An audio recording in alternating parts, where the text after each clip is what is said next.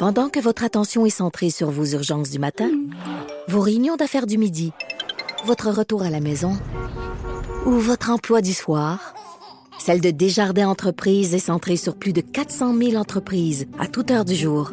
Grâce à notre connaissance des secteurs d'activité et à notre accompagnement spécialisé, nous aidons les entrepreneurs à relever chaque défi pour qu'ils puissent rester centrés sur ce qui compte, le développement de leur entreprise.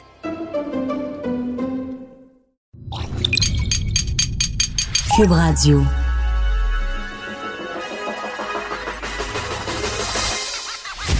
Jonathan Trudeau. Joe, Trudeau et Maude Boutet.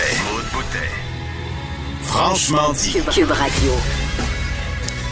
Bon mercredi, aujourd'hui on est le 9 octobre 2019. Euh, mon nom est Jonathan Trudeau. Bienvenue dans Franchement dit à Cube Radio. Maude Boutet, comment ça va? Salut, ça va bien toi?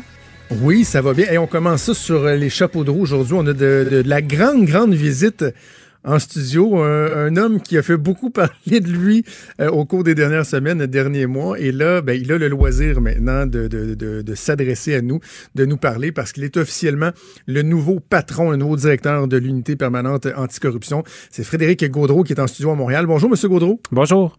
Félicitations tout d'abord. Félicitations. Je disais hier, M. Gaudreau, euh, à la joute, euh, à la blague, mais j'ai envie de dire semi-sérieux, euh, qu'il faut être un peu fou pour accepter ce, ce, ce défi-là. Qu'est-ce qui vous pousse à vouloir prendre les rênes de l'UPAC quand on connaît bon les difficultés, euh, les difficultés qui sont celles de l'UPAC depuis, depuis quoi plusieurs mois, presque des années?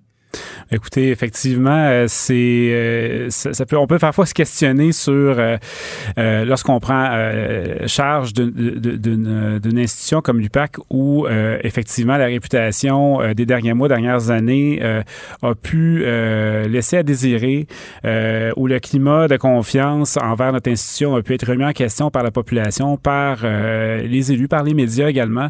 Moi, je vous dirais, si j'ai accepté de le faire, c'est parce que je suis vraiment convaincu qu'on a besoin d'avoir ce type d'institution-là euh, au Québec euh, parce que je suis vraiment fondamentalement, fondamentalement pardon, convaincu euh, qu'on a notre raison d'être. Euh, oui, effectivement, on a énormément de travail. J'ai une, tâche colossale devant moi euh, pour rétablir ce, climat de confiance-là. Mais en même temps, quand on regarde, si on veut, la, la, la, grosse photo, pour pas dire un anglicisme. Exactement.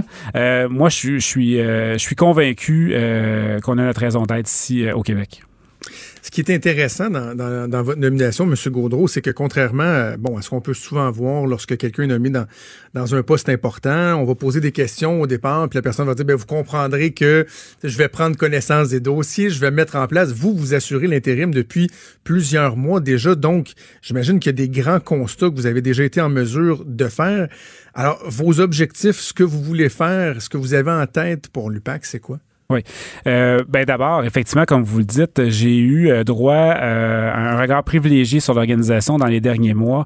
Euh, vous, euh, vous savez que je suis entré en poste à la fin juin 2018. Je n'ai eu que trois mois et ça, c'est, on n'exclut pas les, les, périodes de vacances pour me familiariser avec l'organisation avant le départ de mon prédécesseur.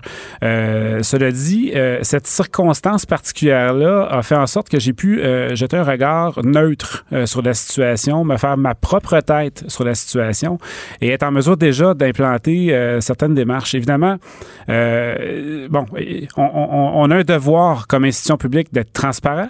On mm -hmm. a euh, le devoir d'aller faire notre édition de compte sur notre administration, mais j'ai pris la décision, par contre, que au niveau des enquêtes, donc les dossiers actifs, je préférais garder une grande discrétion parce qu'aujourd'hui, M. Trudeau, vous savez, là, euh, vous êtes un observateur privilégié de la scène euh, politique, entre autres. Euh, on, on, a à vivre avec les conséquences des décisions du passé. Moi, je suis très conscient euh, de ça. Et dans la dernière année, justement, euh, j'ai demandé des comptes au niveau de mon équipe de gestion des enquêtes, d'ailleurs, qui a changé à, à je vous dirais, 95 là, Tous les gestionnaires ah oui? d'enquête ont été, oui. Ils ont et, tous été suspendus? Non. non, je... Oh, je, je, je facile. oui, effectivement, mais je, je comprends euh, je comprends par contre, puis, puis vous, vous, touchez un point dans le sens où euh, c'est l'impression que le public a. Je veux dire, c'est ouais. ça qui, qui malheureusement euh, plane au-dessus de notre organisation. Euh, et, et, dans les mandats de révision que j'ai demandé, entre autres, c'est justement assurez-vous que les dossiers qu'on qu qu mène, nos enquêtes là, à la recherche de la vérité, parce que c'est ça notre mission, est-ce qu'ils sont faits? Professionnellement? Est-ce qu'ils respectent l'ensemble du processus judiciaire? Puis, des- puis, puis là, vous on est encadré, euh, je veux dire, euh, puis c'est correct. là, comme citoyen du Québec, euh, du Canada, j'espère avoir un système de justice comme on l'a présentement. Mais tout ça fait en sorte qu'à un moment donné, on doit quand même se positionner, prendre des orientations, puis prendre des décisions dans les dossiers. Alors, c'est ce que je fais, moi, depuis la dernière année. Évidemment, dans une situation qui était, euh, ben, je, je veux dire, je suis pas de cachette à faire. C'était pas évident, là. Je veux dire, je- j'étais Ouais. pas dans, dans des circonstances, j'avais pas les coups des franches. Euh, j'ai fait ce que je pouvais euh, avec, euh, a- a- avec la discrétion qui m'était permise d'avoir. Mais je m'engage, par contre, euh, auprès de vous, puis je, le sais parce que je, suis à l'écoute. Euh, vous, vous êtes la voix, pour moi, vous êtes la voix des citoyens. Essentiellement, je m'engage à être plus transparent sur notre administration. Euh, mais je prends aussi l'engagement que je vais être très discret pour protéger les dénonciateurs et les un- c'est témoins. un gros défi, ça, parce que le- le- votre engagement de, la transparence, même si vous, le- vous le présentez bien, là, vous êtes clair, il reste que dans la tête des gens, ils, ont- ils vont se dire, bon, on va avoir plus de réponses. Tu sais, on va savoir pourquoi telle enquête a avorté, qu'est-ce qui se passe, pourquoi telle, empê- telle enquête, ça prend tant de temps et tout ça. Ça, là-dessus, vous maintenez que euh, vous devez vous faire discret. Oui, puis, puis je vais le maintenir. Puis, mais, mais en même temps, on, ne niera pas euh, ce, qui a été, ce qui a été dit dans le passé. Euh, je veux dire, je ne me mettrai pas la tête dans le sable. Euh, c'est pas ça l'objectif. Je sais qu'il s'est passé des choses. Je sais qu'on on a pris des décisions. Je parle au on, euh, même si je n'étais pas nécessairement là. Maintenant, je veux dire, je l'assume, cette fonction-là. Fait que je vais vivre avec les conséquences de- de- de- des gestes du passé. Mais en même temps, il faut le faire, il faut le prendre, ce tournant-là. Euh, ce que je peux peut-être ajouter comme, comme couche de, comment dire, de, de- sécurité par rapport à notre édition de compte, il ne faut pas oublier qu'on est le seul corps de police qui, qui dispose d'un comité de surveillance permanent. Je veux dire, Il y, a- des gens, en fait, de, de l'externe, M. Corbeau, euh, euh, Mme de Rome et, euh, et Mme Boisvert, qui ont été nommés pour observer notre travail. Ils ont accès à nos livres. Euh, ils nous rencontrent sur une base régulière et ils vont même jusqu'à proposer un rapport avec des recommandations. Alors, là-dessus, évidemment, nous, on a à répondre à ce comité de surveillance-là, puis je vous dirais que ça rajoute une couche dans notre transparence, parce qu'on va devoir dire qu'est-ce qu'on a fait avec ces recommandations-là. Donc, essentiellement, pour moi, comme gestionnaire d'organisme, c'est important, évidemment, d'être de, communiquer avec ce comité de surveillance-là, puis d'ouvrir euh, d'ouvrir nos portes, d'ouvrir nos livres, puis que ça puisse se refléter aussi euh, dans la population, c'est essentiel. Euh, vous parlez de la, de la transparence. Euh, c'est bien d'être plus euh, donc d'être plus transparent euh, envers votre administration. Il y en a quand même d'autres euh, lacunes euh, à l'UPAC. Vous êtes là depuis quelques mois, puis le, le but n'est pas de faire de l'autoflagellation, de, de critiquer vos prédécesseurs, mais en entreprise, quand on fait par exemple des, ce qu'ils appellent des SWOT analysis, d'analyser les forces, les faiblesses, les opportunités, les menaces, ça nous permet de savoir où on s'en va. Donc, les lacunes au-delà du manque de transparence, les lacunes de l'UPAC que vous avez observées, c'est quoi? Alors, euh, euh, vous, marquez un, un- un point ici important. Euh, évidemment, je- et, et- et il faut le voir hein, parce que je, je tiens à préciser, il y a comme trois secteurs d'activité importants au niveau de l'UPAC. Il y a la prévention, il y a la vérification et il y a l'enquête. Euh, si on prend euh, les enquêtes, parce que c'est ce qui c'est ce qui prend le plus de place euh, au- au- médiatique, en ce moment, nous, on fonctionne avec une organisation qui est composée de prêts de services. Alors moi, je suis tenu euh, par des ententes euh, de, de, de, de prêts de services, de faire affaire avec les- euh, la Sûreté du Québec, avec le, le- le- service de police de la Ville de Montréal, le, Québec, d'autres municipalités qui prêtent des effectifs pour lutter euh, OK. contre la corruption. Euh, et ben, à ce moment-là, je, je dois piger dans les bassins d'enquêteurs. Cela dit, je, je tiens à le préciser d'ailleurs parce que j'ai quand même une équipe formidable. Je vous dis, là, malgré ce qu'on peut, euh, ce qu'on peut voir, les gens qui font l'émission en ce moment la font pour les bonnes raisons, sont investis dans leur travail puis ils le font très professionnellement. Maintenant, dans le futur, est-ce que je pourrais pas, moi, avoir euh, la possibilité d'engager mes propres enquêteurs avec un background particulier qui viennent pas nécessairement du parcours traditionnel de euh, j'ai fait euh, un deck en technique policière, j'ai fait mon école de police, puis après ça je suis devenu patrouilleur, puis enquêteur, mais plutôt d'aller chez je sais pas moi, puis là je dis ça de même sans, sans compétition, mais d'aller d'une firme de jury comptable, puis dire euh, moi là je- j'engage cinq personnes avec un profil de jury comptabilité, puis le lendemain je vais chercher des gens qui travaillent dans des contrats informatiques, euh, puis ces gens-là ben je les nomme euh, agents de la paix, enquêteurs, policiers de l'UPAC. Je pense qu'on a une belle fenêtre d'opportunité présentement de par l'ouverture euh, de la ministre avec la, la- la proposition d'un livre vert. Cela dit, euh, moi, je vais travailler euh, pour présenter mes arguments, pour dire qu'est-ce que j'ai besoin, puis vers où on veut s'en aller, puis j'espère qu'on aura de, de l'ouverture pour changer le modèle. On est, on est rendu ailleurs. On n'est plus je veux dire, ça fait 20, 30, 40 ans qu'on fonctionne avec un pattern. On est rendu ailleurs aujourd'hui, puis je pense que là, il y a un bon timing, une ouverture pour aller vers ça. Jusqu'à quel point, M. Gaudreau, pour vous, l'unanimité euh, des gens de l'Assemblée nationale, parce que vous êtes le, le, le premier euh, responsable d'un service de police à être nommé par l'Assemblée nationale et non pas par le gouvernement, et là, bon, il y avait des tractations politiques et tout, jusqu'à quel point, pour vous, le fait d'avoir eu cette unanimité-là, sauf une abstention, là, mais l'unanimité, jusqu'à quel point ça vous donne les coups des franges? Ben écoutez, moi, je, je, je, le prends comme une marque de confiance de la part, euh, de la part des parlementaires. Euh, j'ai euh, évidemment, euh, bon, j'ai cheminé, euh, j'ai fait le processus avec toutes les étapes qu'il comportait. pour moi, c'est vraiment de dire, écoutez, on, on, vous a écouté, on vous a posé des questions, vous avez répondu à nos questions, on est à l'aise de vous faire confiance pour amener ça ailleurs. et le fait d'être nommé aussi pour sept ans, oui. pour un terme fixe, euh, ça, ça, vient aussi euh, assurer cette espèce d'indépendance-là quant à, une, par exemple, une période électorale où, euh, je sais pas, moi, des changements euh, qui, qui pourrait y avoir dans l'appareil gouvernemental. J'ai une indépendance, puis en même temps, je, je, ne, je ne cours pas à mon renouvellement. Je sais pas si, si, si oui, oui. bon. Alors, pour moi, c'est important d'avoir ça, mais c'est vraiment pour moi une marque de reconnaissance. J'ai assisté en direct au, au, vote parce que j'ai, bon, vous comprendrez que j'étais assez anxieux et nerveux, là. Je veux dire, je, je pas aussi que je suis un être humain. Euh, et j'ai été, euh, j'ai été très, euh, comment dire, flatté de voir que les gens m'avaient fait confiance. Puis qui, mais, mais, mais, ce que ça dit, hein, oui, on fait confiance, mais livré. tu sais, à un moment donné. Ben oui, mais non, c'est ça, c'est clair. je suis très conscient de ça. Sont là, là. Exactement. Si, euh, par curiosité, si seulement Québec solidaire avait euh, appuyé le gouvernement, euh, auriez-vous pu comme dire, ah non, je sens que je suis pas légitime, je j'accepte pas le pas? Avez-vous eu cette réflexion-là? Écoutez, transparent, là. On m'avait dit que vous étiez transparent. ça, c'est une question piège. Mais je, je, je, dois vous dire là-dessus, puis euh, je vais être prudent dans ma réponse. Je pense qu'il en revient aux parlementaires de prendre cette décision-là. Moi, euh, à un moment donné, ils ont mis en place une loi avec des critères. Euh, bon, ça a été ça a été voté. La loi est adaptée. Euh, donc, si c'était le deux tiers, c'était le deux tiers. Euh, mais, somme toute, je, je, me rallie évidemment là, parce que bon, on va le prendre du bon côté. Ils ont, oh, ils oui, ont euh, été favorables à la nomination. Mais euh, effectivement, ça devient quand même, ça demeure une décision des parlementaires. Je devrais respecter de toute façon. OK. Avant, avant qu'on se laisse, M. Gaudreau, euh, la ministre Guilbeault, ministre de la Sécurité publique, hier a dit qu'elle voulait euh, rapidement vous rencontrer, chose qui n'a jamais été faite. Hein, le gouvernement qui rencontre euh, le, le, le, le, boss de l'UPAC. Évidemment, la ministre dit que d'aucune façon il y a des enquêtes euh, qui seront abordées, mais que sur la gestion, la transparence, etc., elle veut pouvoir s'asseoir et euh, livrer un peu les, attentes, échanger avec vous.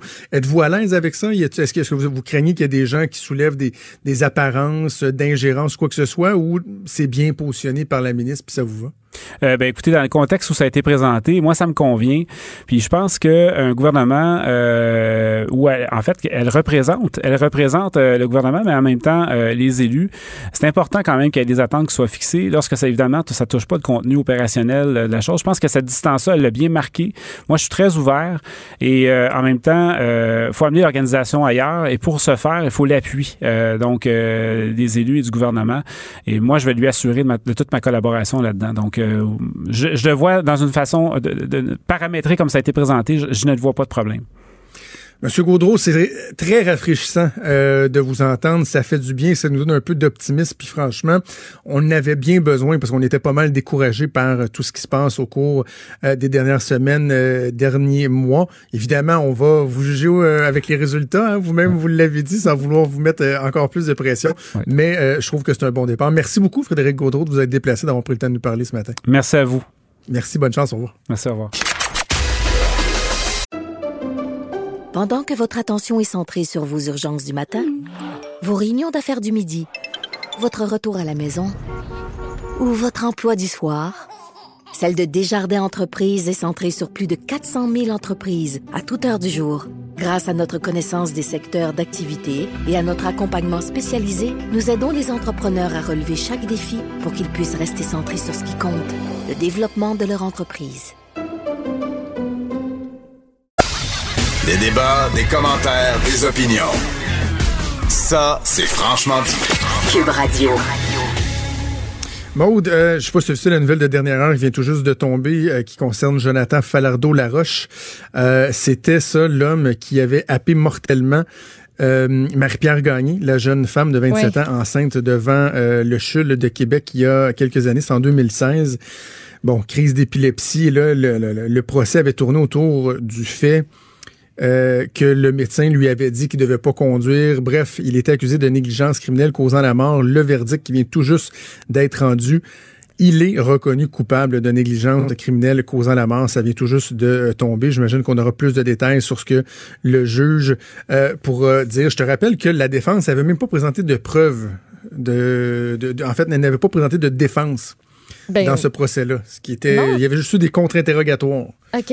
Oui, c'est ça, parce que la, défense, elle, plaidait que le neurologue n'avait pas été tellement clair dans sa discussion avec son patient, puis que par la suite, il avait voulu se protéger. Il indiquait qu'il y avait une note Exact. écrite, puis il disait que oui, il l'avait bien prévenu. Euh, puis il me semble, me rappelle, je pense me rappeler de ce témoignage-là de, de cet homme qui avait l'air complètement euh, démoli. Là, je pense que ça avait, euh, ça avait marqué beaucoup, beaucoup de de gens ce, ce témoignage-là. Puis je me demande quelle va être aussi la peine d'emprisonnement de, de cet homme-là parce qu'il était passible de la prison à vie. Hein? Oui, à perpétuité. Donc, Oui. euh, le, le jugement, le, le- en fait, la sentence qui va être connue au cours des prochaines semaines, mais le jugement est rendu, là, on peut plus, je pense, livrer un peu le fond de notre pensée. Je- euh, on parle beaucoup de la confiance euh, du public envers le système de justice. Là. Moi, j'ai une petite coche par en haut aujourd'hui. Beaucoup de coches par en bas au cours des dernières semaines. Là, j'ai comme, des Zampino. hein. Là, j'ai une petite coche par en haut. De savoir qu'il y, a- y un juge qui a écouté ça, qui a regardé ça. Puis, euh, c'était assez difficile de croire que ce jeune-là avait aucune responsabilité dans ce qui s'était passé. Ben oui. Et- Quand tu moi, connais je ta condition, euh, en tout cas. Hey! Hein? Hey, J'étais. euh, quand ça s'est passé, c'est en 2016, je faisais de la, de la radio à Québec et euh, je faisais du remplacement, je pense, c'était en été. Je faisais du remplacement dans le show du matin et je finis l'émission, il est comme 9h30, 10h. Je jase un peu avec des, des, des collègues à la station, puis je m'en retourne vers chez nous, vers Lévis. Et là, c'est, jamais bien raide sur le boulevard Laurier. Pourtant, il est pas tard, je comprends pas. Puis voyons donc. Puis là, j'appelle même ma station. Je dis, hey, euh, dites aux auditeurs, là, évitez le boulevard Laurier, c'est vraiment l'enfer. Et à un moment donné, je me stationne dans une rue, puis je vais aller voir à pied. C'était tellement paralysé, je vais aller voir à. Et là, je me rends à pied et je vois les, deux voitures. Euh, la, pas les deux voitures, la voiture de, de, de Marie-Pierre Gagné, parce qu'il y avait eu le point d'impact juste devant la traverse entre la place Laurier et euh, le Chul. Les gens qui connaissent le coin, évidemment, re- reconnaîtront euh, l'endroit. Euh, et la voiture, donc, de Jonathan Fardeau-Laroche avait continué sur, je pense c'était 100, 220. je- mais- Et le, setup, moi, je- j'en suis resté marqué. Les ambulances, euh, la, la voiture qui était maganée, tout ça. Puis j'avais même fait un, un live pour expliquer ce que je voyais. À ce moment-là, on savait pas que bon, il y avait un enfant qu'on avait dû mettre au monde dans les minutes qui ont suivi, euh, que Marie-Pierre Gagné avait perdu la vie. Mais c'était très, très, très marquant, très touchant comme, euh, comme situation. Parce que, tu sais, c'était euh, pas, c'était pas une piétonne ordinaire, si je peux me permettre. Tu sais, c'était une femme, jeune femme, 27 ans, enceinte, tu sais, qui vivait des, qui était dans une phase de sa vie, qui vivait des beaux moments. Puis se faire faucher comme ça, se faire Hey. tout enlever. Pour la Moi, je me mettais à la place de la famille, puis ça me faisait sentir tout croche. Ah, c'est, euh, c'est, un drame innommable. un enfant qui ne connaîtra jamais sa mère. Mm. C'est euh, alors euh, écoute, je, je sais pas jusqu'à jusqu'à quel point ça va pouvoir euh, être une espèce de bombe sur euh, les plaies de, de la famille du conjoint de Marie-Pierre Gagné, mais en tout cas, euh, voilà donc euh, le, le jugement qui est, euh, qui est tombé. Je vais revenir avant qu'on qu'on aille en pause et qu'on passe à notre prochain invité. Je ne peux pas, Maud, ne pas revenir sur euh, la petite tempête dans laquelle j'ai été prise hier. Que, tempête, quoi? Et là, il y a peut-être des gens qui nous écoutent en disant Ah, mais ouais, on de quoi qui parle? Parce qu'effectivement, euh, Twitter, c'est un microcosme. Là. Parce qu'on s'entend que la, la tempête dans laquelle j'étais pogné a pas sorti des, euh, des frontières de Twitter, sauf quand, euh, par exemple, Sophie et moi, on a parlé euh, au début de son émission hier. Euh, au cœur de ça, évidemment, il y a euh, le jugement sévère que j'ai porté envers Althea Raj, la journaliste du HuffPost, qui a posé une question odieuse, dégueulasse et même débile euh, au débat des chefs sur la loi 21. Et donc, toute le- le- la discussion à avoir, le débat à avoir sur le mépris d'une certaine élite médiatique envers les valeurs du Québec dont fait partie Anti-Orage, qui avait des antécédents. Elle le traitait, entre autres, laissant entendre que le Bloc québécois, en disant au face-à-face de TVA, euh, dans les remarques de fermeture de François Blanchet, quand il disait « Votez pour des gens qui vous ressemblent, des gens qui ont vos valeurs, blablabla. Bla, bla. » Elle laissait entendre que quand il disait « Votez pour des gens qui vous ressemblent », voulait dire « Votez pour des Québécois blancs de souche. » là. Qui vous ressemble physiquement et non qui vous ça, ressemble dans votre façon de, de penser puis d'être puis en tant que justement québécois. C'est ça. Alors, bref, euh, je vais pas prendre trop de temps là-dessus, mais euh, donc, elle pose sa question au débat des chefs. Moi, je fais un tweet disant que je suis extrêmement mal à l'aise par cette question-là qui est tendancieuse. Euh, et je sais que la très, très grande majorité des gens à qui je parle, ou je vois, tout le monde partageait ça. Mais par la suite, je reçois une photo euh, d'Altierage dans un souper quelques jours auparavant avec Gerald Boss, le conseiller principal de Justin Trudeau. Et euh, dans un élan, je te dirais, de sarcasme un peu, ou euh, de cynisme, je, dis, je partage la photo en disant, tu sais, euh, essentiellement, certains pourraient penser que ceci explique cela. Et là, la tempête a pogné quand Yves-François Blanchet a repartagé ça, je pense tard en soirée ou hier matin, en disant qu'effectivement, il trouvait ça très troublant. Et là, les, euh, les, des- journalistes de partout au pays me sont partis après. Euh, comme si, puis je, vais faire bien attention, je vais apporter certaines nuances après, mais comme si j'avais laissé entendre que des journalistes ne pouvaient pas rencontrer des acteurs politiques. tu sais. Ce que, premièrement, ce que je n'ai pas dit, je n'ai pas dit ça, mais je comprends que euh, les journalistes se sont sentis heurtés. Bon, j'ai eu l'occasion de préciser qu'effectivement, en aucun cas, je pense qu'ils n'ont pas le droit de faire ça. Au contraire, pour bien faire leur travail, ils doivent le faire au même titre que moi, comme analyste politique. Je dois être en mesure de parler à des gens, de rencontrer des gens, de faire aller des contacts pour avoir l'information, pour comprendre ce qui se passe aussi, pas juste le, message général et tout ça.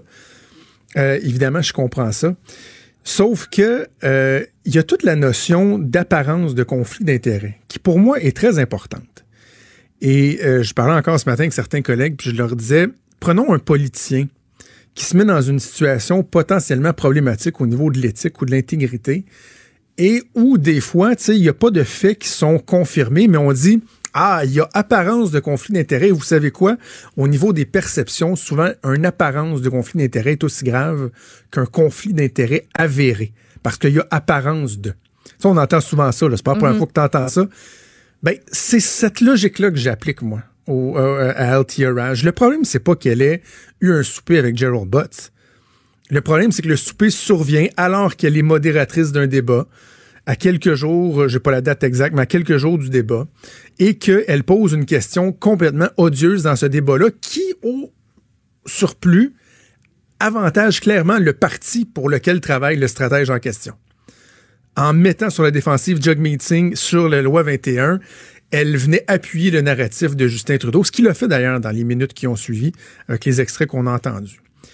Je dis pas qu'elle était en conflit d'intérêt. Je dis pas que elle était en mission commandée. Je dis juste que quand on regarde ça, il peut y avoir apparence de. Et ça, c'est quoi ce point-là, je vais le maintenir, monde. Je dirais ceci, par exemple, si c'était à refaire, je ne le referais pas. Parce que je trouve ça vraiment dommage que ça a enlevé le, le, le focus sur le point qui était le plus important. Puis je suis content de voir que dans les médias, euh, ce qu'on appelle mainstream, là, parce que je le disais, c'est un, phénomène du microcosme Twitter. Dans les médias mainstream, ce qu'on retient, puis c'est là-dessus que j'ai écrit là, euh, ce matin, euh, Richard Martineau a écrit là-dessus, Mathieu Bocoté, bon, c'est la question qui était odieuse. Or, donc, si c'était à refaire, je le ferais pas. S'il y a des collègues qui se sont sentis blessés, euh, je suis vraiment désolé, puis je pense que euh, tous les gens des médias qui travaillent avec au quotidien savent à quel point je respecte leur travail. Puis Maud fait quelques semaines qu'on travaille ensemble. Le nombre de fois, je manque jamais une occasion de dire, hey, le journaliste d'enquête, à quel point on a besoin des journalistes, je mets en valeur leur travail, je le cite. Elle ajoute toujours en train de dire l'excellent reportage d'un tel et d'un tel. Ils font un travail qui est essentiel. Sans eux, les analystes comme moi ne pourraient pas avoir de travail.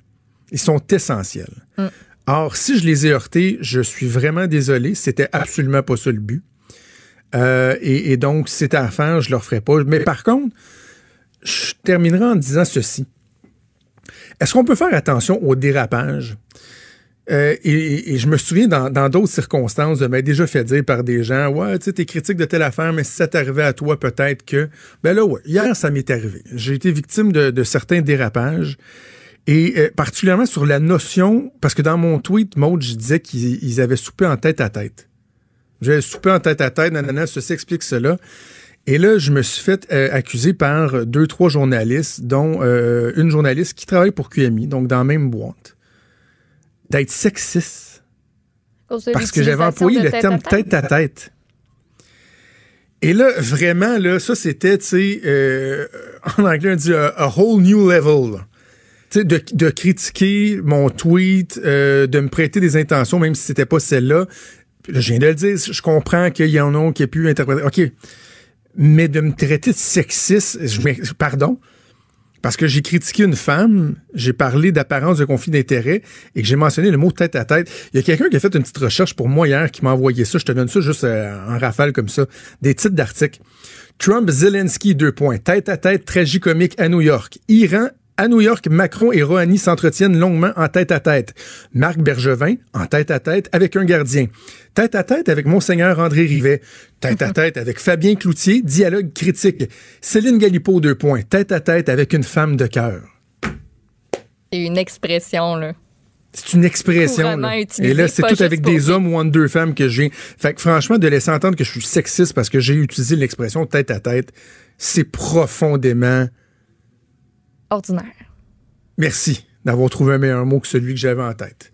Euh, bref, j'espère qu'on tourne la page sur euh, cet épisode-là. C'est la première fois que je t'ai pris euh, au cœur d'une controverse, puis je, le dis en guillemets parce que c'est sur le dans le microcosme de Twitter et même à l'intérieur du microcosme de Twitter, c'était particulièrement avec les, les, journalistes que ça s'est produit.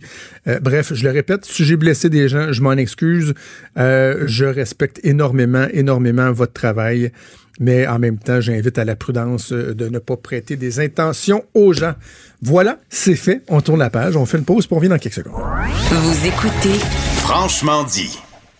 Extinction Rebellion Mode a vraiment euh, empoisonné la vie des Montréalais, euh, ben, des gens du Grand Montréal, hein, du matin au soir avec. Parce que tu as vu en soirée la manifestation ben qui, qui, a eu. Ben en fait, ouais, c'est ça. La manifestation, ils ont été pris dans un dans un petit euh, dans une petite portion là, mais ça, ça a changé le cours des choses pour de nombreux automobilistes hier soir, puis sont restés là longtemps. Il y a Dominique Champagne qui est allé faire son tour.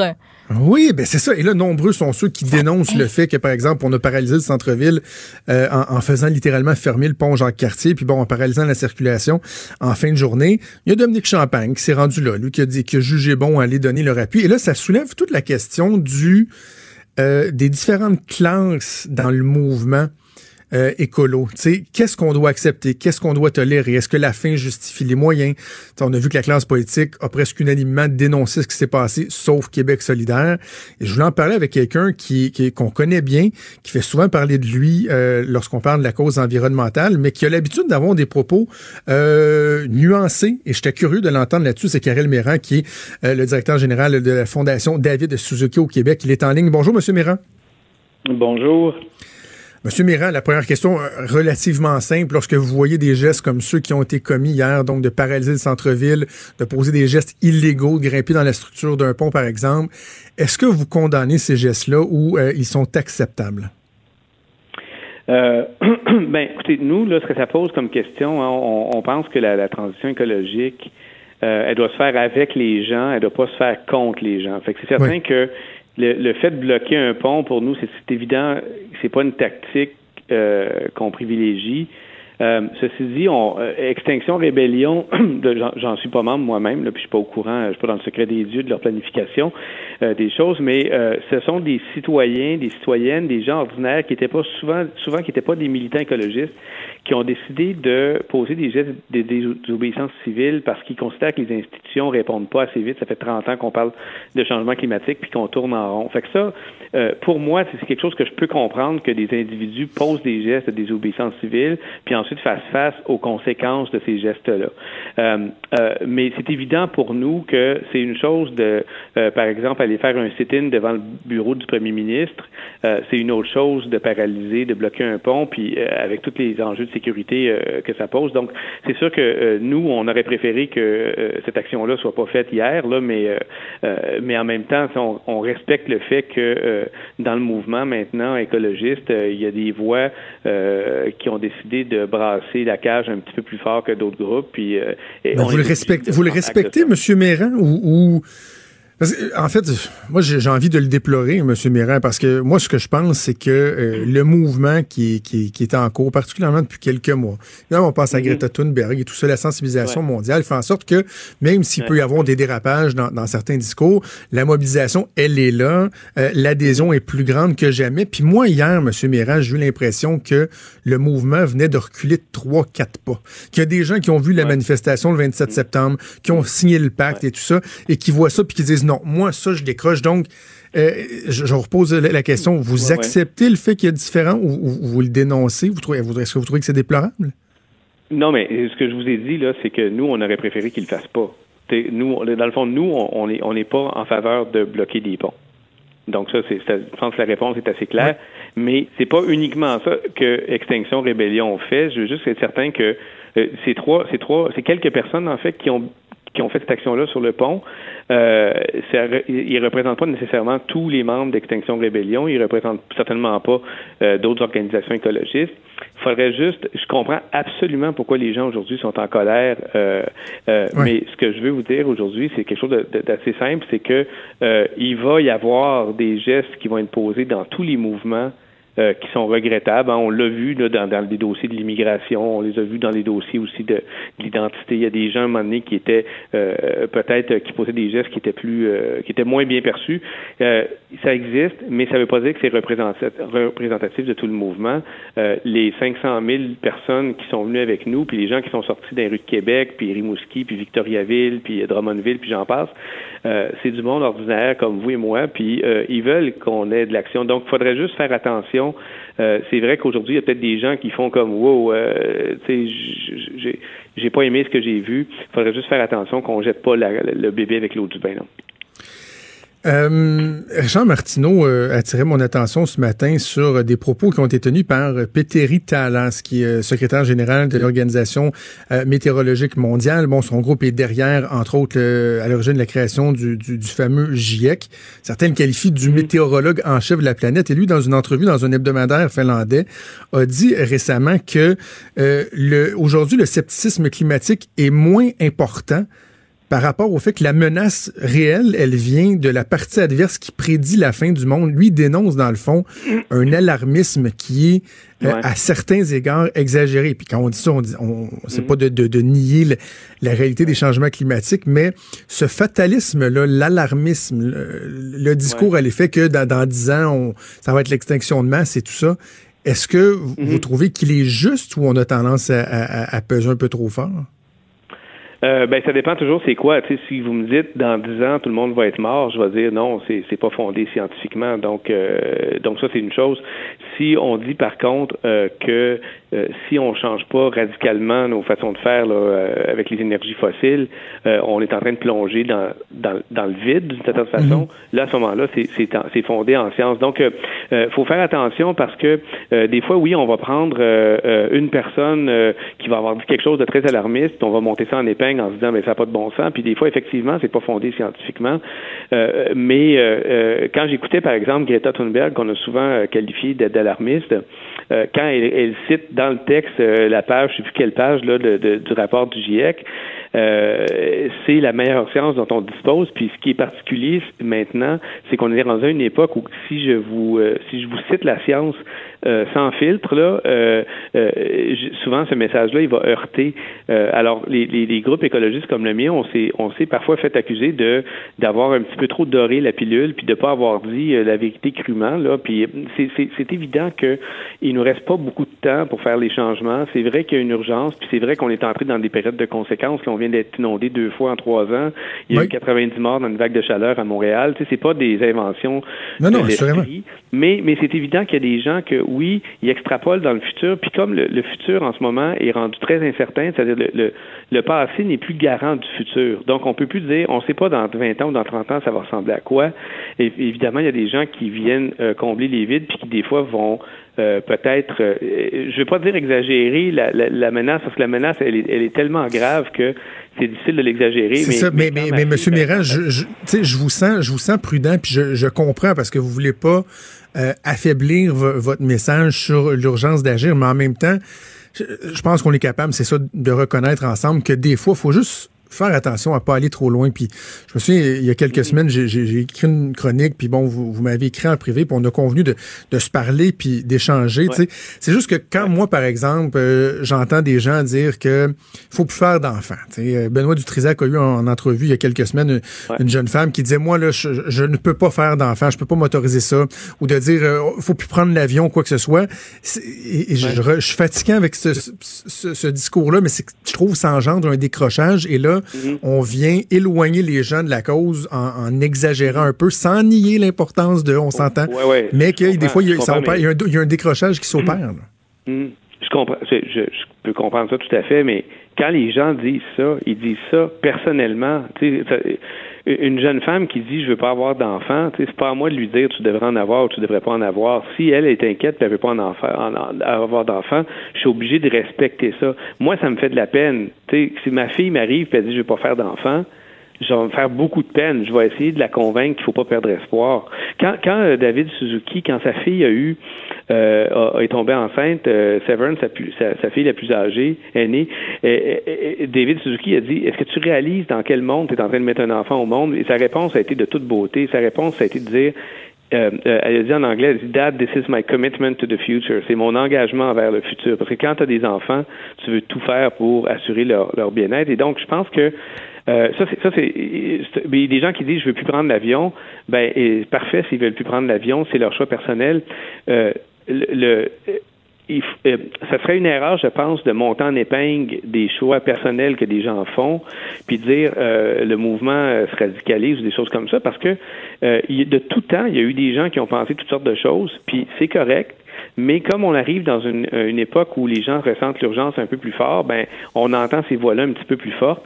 Puis notre travail, nous, les écologistes, c'est beaucoup de dire aux gens, bon, écoutez, un, rassurez-vous, si on prend les bonnes décisions, parce qu'en ce moment, c'est nous qui causons la catastrophe, donc la bonne nouvelle, c'est que si c'est nous qui causons le problème, on peut le régler. Mmh on prend les bonnes décisions, on peut éviter ces choses-là. Donc, on n'est pas devant une fatalité.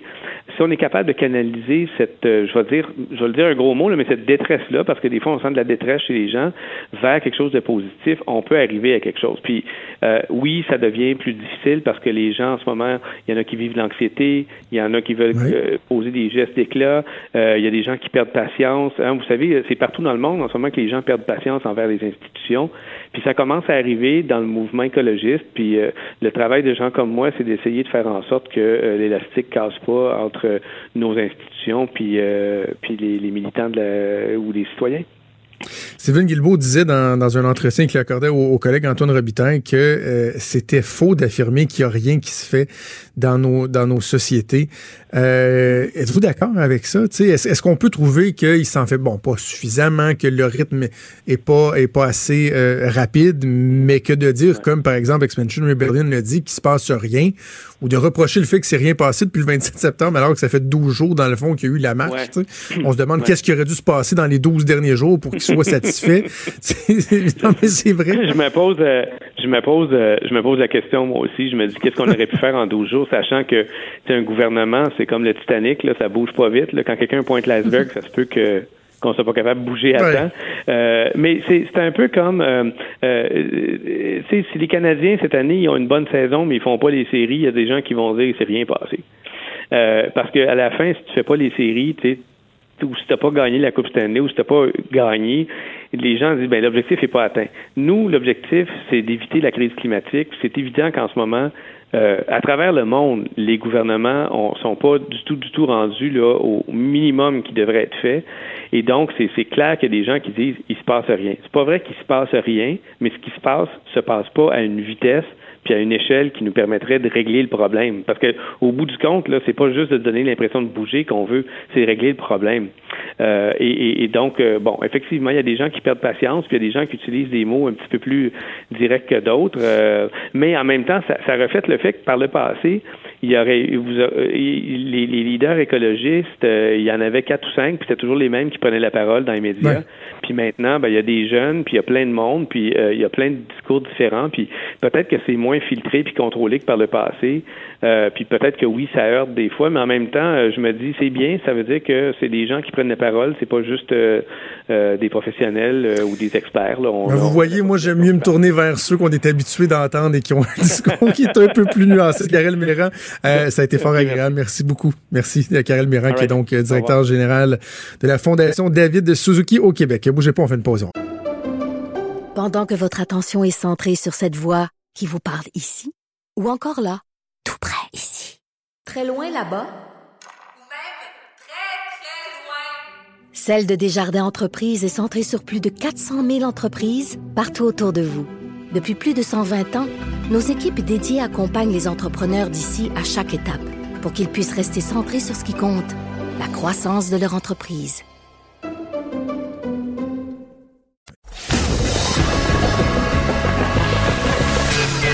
Franchement dit. Appelez ou textez au 187 Cube Radio. 1877 827 2346. Ben, évidemment, depuis euh, un an particulièrement, Maud, on parle beaucoup du, cannabis. Je crois que ça fait plusieurs années qu'on parle du cannabis euh, médical, mais avec la légalisation du cannabis, hein, on dirait qu'on en parle encore plus. là, c'est bien intéressant parce que demain, euh, à Québec, c'est l'hôtel de Bonne Entente, va se tenir la conférence canadienne sur le cannabis. C'est organisé par des entreprises de Québec, Silicycle et Purcan Pharma. Eux vont réunir une dizaine d'experts donc lors de cette conférence-là pour aborder certains sujets. On va parler avec le promoteur conférence, c'est président de Silicycle, Hugo Saint-Laurent, qui est en studio avec moi. Bonjour, Monsieur Saint-Laurent. Bonjour, bonjour. Euh, parlez-moi peut-être d'abord de la compagnie, des deux compagnies qui sont derrière ça, Silicycle et Purcan Pharma. Ce sont des pharmaceutiques. J'imagine que vous œuvrez également dans euh, tout ce qui touche le, cannabis si vous êtes derrière cette conférence-là. On est une euh, compagnie de chimie fine très spécialisée qui vend des consommables d'extraction, purification pour aider les compagnies pharmaceutiques à découvrir les médicaments, les développer et les fabriquer. On est en affaires depuis 24 ans. Euh, ici, euh, le siège social est à Québec dans le parc technologique. Et euh, on vend dans 90 pays à travers le monde avec des places de, vente et de support technique sur Shanghai, Paris et Bangalore en Inde. Fait dans le fond, vous, vous, vous créez pas les médicaments, mais vous, vous, vous, fabriquez la matière qui va servir aux, fabricants, si on veut, si je comprends bien. c'est des outils pour découvrir le médicament et le fabriquer. C'est des genres de filtres sélectifs à molécules qui permettent d'isoler la bonne molécule qui peut peut-être vaincre le cancer ou enlever les mauvaises molécules qu'il faut éliminer pour fabriquer un médicament. OK. Ça, c'est le cycle traditionnel qui existe depuis 24 ans maintenant.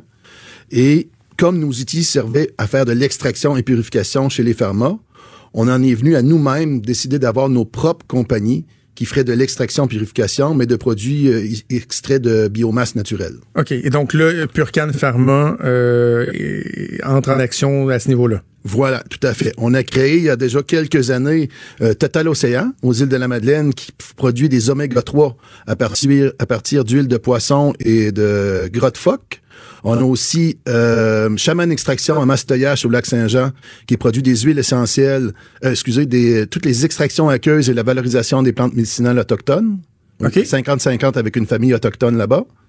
Et euh, à Ferland-Boileau, pas loin de Chicoutimi, avec la coopérative forestière Ferland-Boileau, on fabrique des huiles essentielles et la valorisation des écorces. OK. Fait qu'on était déjà pas pire dans ce secteur-là, les extraits, les purifications.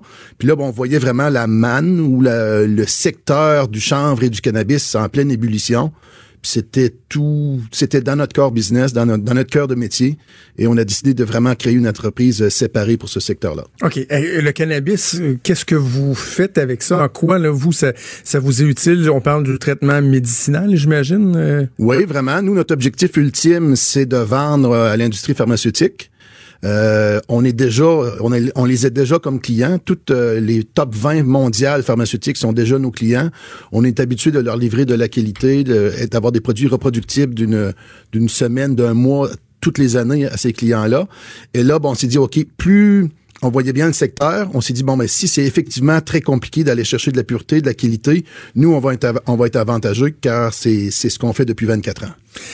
Une des conférences qu'il va avoir, c'est justement opportunités et tendances d'investissement. Est-ce que c'est encore euh, la rue vers l'or lorsqu'on parle du, du cannabis? Parce que, évidemment, on a vu, bon, dans, dans les médias, euh, l'espèce de folie à la bourse. Il y a même eu un emballement. Ça s'est calmé depuis ce temps-là lorsqu'il y a eu la, la légalisation du cannabis.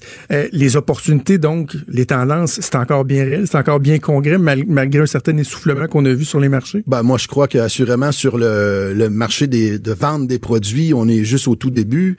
Euh, L'industrie pharmaceutique, par exemple, euh, a débuté des essais sur les différents cannabinoïdes depuis quelques années. Là, avec les derniers, dans les derniers mois, les, tout s'est accentué. Il y a énormément de recherches qui se fait, des phases cliniques qui vont, vont se faire, phase 1, phase 2, phase 3, pour des nouveaux médicaments à partir de du CBD, peut-être du THC, mais tous les autres cannabinoïdes. Il y en a une centaine d'autres qui sont contenus dans les plantes. Euh, et il y, a des, il y a des marchés dans le domaine du nutraceutique, un additif à des super aliments, à des super jus. Euh, il y a le domaine, oui, il y a le domaine du, du récréatif qui va garder sa place, c'est c'est sûr. Euh, et euh, il y a bien, il y a le marché du cosmétique aussi qui est gros. Ah oui? Euh, des crèmes pour euh, euh, les gens qui font de l'eczéma, des différentes. Euh, Ouais, le chanvre, ça, des, des, des, des propriétés qui sont reconnues, là. Vraiment, vraiment. OK. Lorsqu'on parle de, euh, du traitement médical, moi, cet aspect-là m'intéresse beaucoup. Bon, il y aura notamment une, conférence sur le cannabis médical chez les personnes, personnes âgées. Est-ce qu'il y a encore des tabous importants qui existent? Je, donne un exemple. J'ai quelqu'un dans mon entourage qui a des problèmes de douleurs chroniques euh, immenses. Tout essayé, la médication, la morphine, les opérations. Et quand je dis à cette personne-là, ben, il existe euh, le CBD, il y a des façons de le traiter, puis il y, a, il y a encore certains blocages. On le sent qu'il y, a- il y a un tabou encore à associer cannabis euh, et euh, traitement euh, normal, euh, légal, médical euh, de la douleur, par exemple. Ben, il y a deux choses. Il y a euh, avoir la plante qu'on pourrait peut-être fumer ou bien consommer en mélangeant avec un, un repas. Ça, c'est difficile. C'est effecti- ça peut les gens, certains gens peuvent quand même avoir des réticences parce que c'est difficile de quantifier la dose que l'on prend. C'est difficile de savoir euh, c'est quoi les pourcentages de CBD, de THC, est-ce qu'il reste, c'est quoi les autres cannabinoïdes? Effectivement, mais bon, ça, euh, alors qu'il y a des compagnies qui arrivent du style Purcan Pharma, qui est la division de Silicic, qui est spécialisée dans le chanvre et le cannabis, mais vraiment l'extraction purification de ces molécules-là, ben on va arriver avec des produits très très très normés, euh, reproductibles, toujours les mêmes niveaux de CBD. Et à ce moment-là, le, le produit peut être pris comme euh, sous forme d'une gélule ou sous forme d'un médicament, sous forme d'une pilule. Là. Puis il n'y a pas d'hallucinogène. Ben, pensent on- qu'ils vont on- avoir un gros on- buzz. On, euh, euh, on peut enlever complètement le THC de- du produit si on le veut. Parlez-moi du CBD, justement. Il me semble que depuis, entre autres, la légalisation, on en parle davantage. THC, on est habitué d'en- d'entendre ça. Bon, cannabis. Mais le, le- le- le CBD, euh, est-ce que c'est nouveau qu'on qu'on exploite les propriétés de cet aspect-là du cannabis ou, du chanvre? Ben, je crois que les gens qui en consommaient euh, ont toujours euh, quand même apprécié indirectement l'aspect un peu apaisant ou relaxant. Le CBD a des vertus anti-inflammatoires, anti-anxiété, euh, antidépression. Bon, il y a plusieurs, il y a plusieurs, plusieurs euh, éléments euh, de, reliés à la médecine qui sont euh, positifs.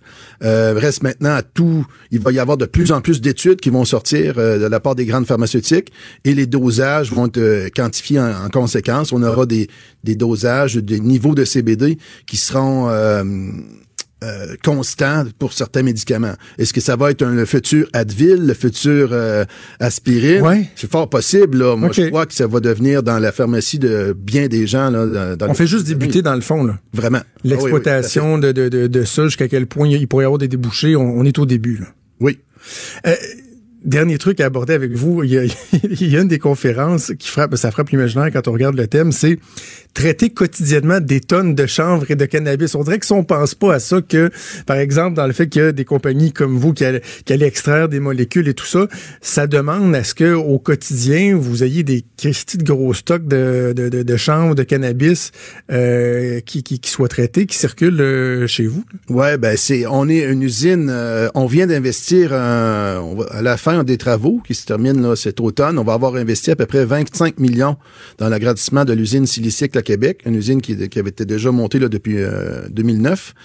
Euh, c'est des, c'est des trains de réacteurs, c'est toutes des trains de réacteurs de 10 000 litres, des 10 000 litres, des 10 000 litres. Euh, c'est des énormes équipements. Euh, D'ailleurs, les participants qui viennent à la conférence vont avoir l'occasion de venir visiter une partie de l'usine. Euh, oui, 10 000, environ 10 000 tonnes, euh, 10, 10 000 tonnes, 10 000 kilos 10 000 kilos ou 10 tonnes de biomasse par jour. Il faut savoir que la biomasse, exemple, si on a du chanvre euh, qui est cultivé dans les champs, on a des partenaires, notamment au lac Saint-Jean, qui cultivent ça, ben, ils vont nous fournir du chanvre à environ 1 à 2% de CBD. Fait que ça rentre pas pur en CBD, il y a une quantité 1% euh, Nous, ben, faut- ça nous en prend quand même pas mal pour pouvoir euh, sortir des quantités intéressantes. Euh, mais c'est ça. Comment on cap- sort les quantités? on C'est est en les chauffant, en les bouillant, en les... Ah, c'est des, comment- proc- c'est des procédés d'extraction avec des, on, principalement avec des extractions au solvant. OK. Euh, différents solvants pour ensuite purifier. À la toute fin, euh, nous aussi, ici, qu'on vous disait qu'on est dans, spécialisé dans la chromatographie. À la toute fin, qu'on veut aller chercher les puretés ultimes pour le pharmaceutique. Bon, là, on a des étapes de chromatographie. Là, ben, l'entreprise étant spécialisée dans la fabrication des gels de silice, les filtres et tout ça, on est en mesure d'ajuster nos, nos, pr- nos procédés pour avoir la pureté recherchée. Euh, ce qui est aussi bien du procédé de, de, de Pharma, c'est qu'on pourrait prendre des, des cultures qui ont été contaminées peut-être avec des pesticides ou avec des métaux ou même peut-être des champignons ou des pourritures. Euh, nous, avec le procédé qu'on a développé qui arrive à des produits constants et euh, reproductibles à la fin, la matière première du départ, oui, on souhaite qu'il y ait quand même des, les plus hauts ne- teneurs possibles, mais on est capable d'ajuster les procédés pour enlever euh, les, les différents contaminants là, qu'il pourrait avoir dans la biomasse. Quand le... Je vais finir là-dessus, c'est vraiment de la curiosité, mais dans le transport du, cannabis, ça arrive-tu comme dans les gros camions de la Brinks, avec des, des gardes du corps, parce que c'est des quantités impressionnantes que, que vous recevez ou ça arrive dans, dans un camion normal, là, dans des- Euh, écoutez, là, ça, c'est un aspect que je connais un peu moins, de- mais à partir évidemment de la culture en champ, le chanvre, c'est sûr qu'il n'y a pas le THC dedans. Ouais. Il y en a presque pas. Donc, c'est pas un produit que les gens vont avoir vraiment intérêt à voler. Puis sinon, ben, la plante, elle est pas assez concentrée. Il y a rien à faire avec ça. Euh, fait que nous, la, la plante, elle est cultivée. Ensuite, elle est récoltée. C'est euh, déchiqueté et séché. OK. Et ensuite, là, c'est, on reçoit les, les camions, les, euh, les loads ici euh, chez Purcan Pharma à Québec. Euh, c'est comme ça qu'on reçoit le matériel. Ensuite, on le traite. C'est sûr que quand, à partir du moment où il va y avoir des transports de cannabis qui contiennent du THC, euh, oui, là, c'est des firmes spécialisées de type Garda là, qui OK. vont assumer le transport. OK. Donc, ça se tient euh, demain, euh, 10 octobre, au à l'hôtel euh, Le Bon Entente de la conférence canadienne sur le cannabis. Hugo Saint-Laurent, vous êtes euh, le promoteur de la conférence et président de Silicycle. Bonne euh, conférence demain. Merci de nous avoir parlé aujourd'hui. Un grand plaisir. Bonne journée. Merci.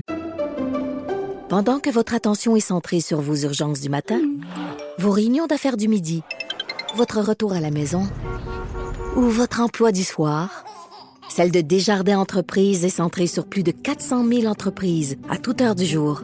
Grâce à notre connaissance des secteurs d'activité et à notre accompagnement spécialisé, nous aidons les entrepreneurs à relever chaque défi pour qu'ils puissent rester centrés sur ce qui compte, le développement de leur entreprise.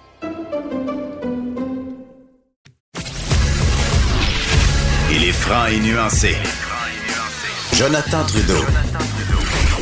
La politique lui coule dans les veines. Vous écoutez Franchement dit.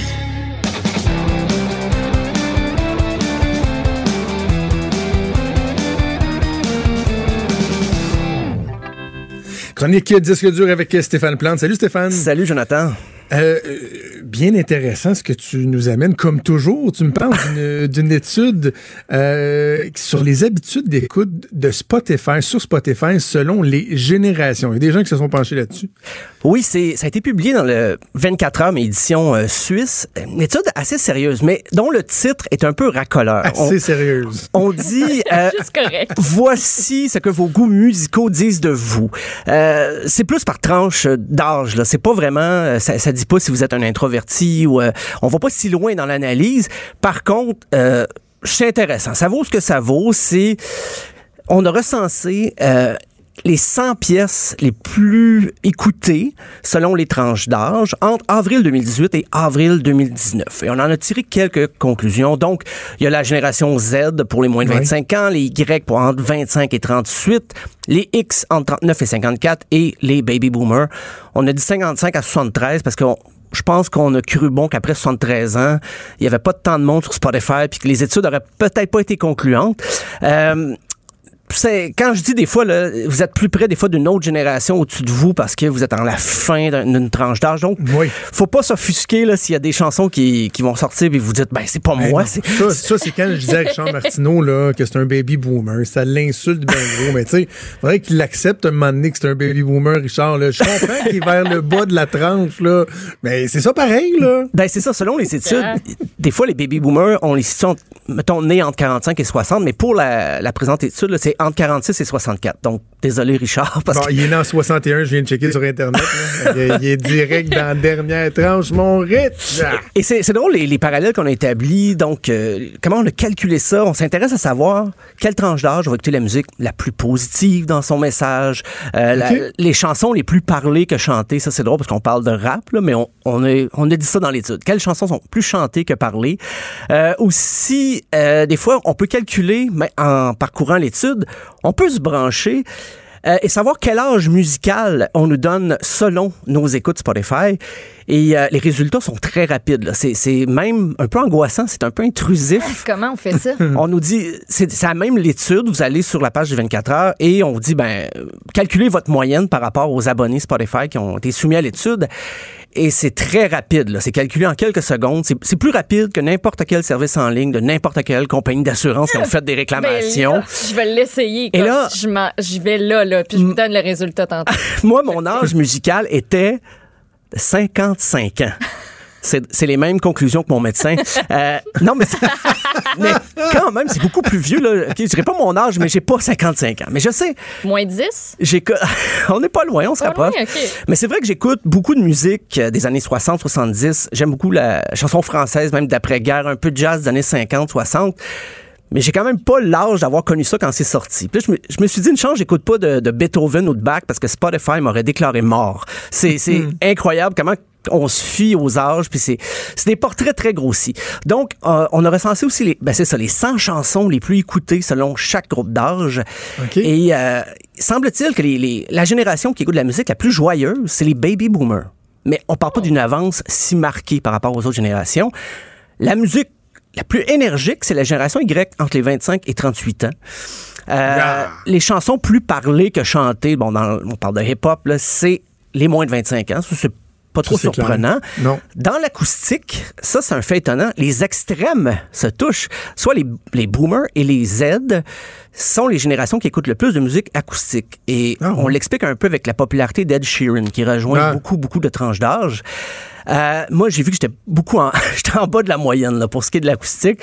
Euh, pour les albums live, c'est beaucoup les boomers qui consomment le plus d'albums live parce qu'on dit que c'est peut-être les plus... Ben, c'est les plus nostalgiques sûrement, mais des fois ils vont ré- réécouter des, des albums de shows qu'ils ont vus de Dylan ou des vieux des Rolling Stones et c'est ce qui ferait que les boomers écoutent plus de disques live. Et euh, pour euh, ce qui est le, le plus dansant, la dansabilité, un terme que j'ai inventé à l'instant même, c'est bien sûr les plus jeunes, tu sais, la génération Z.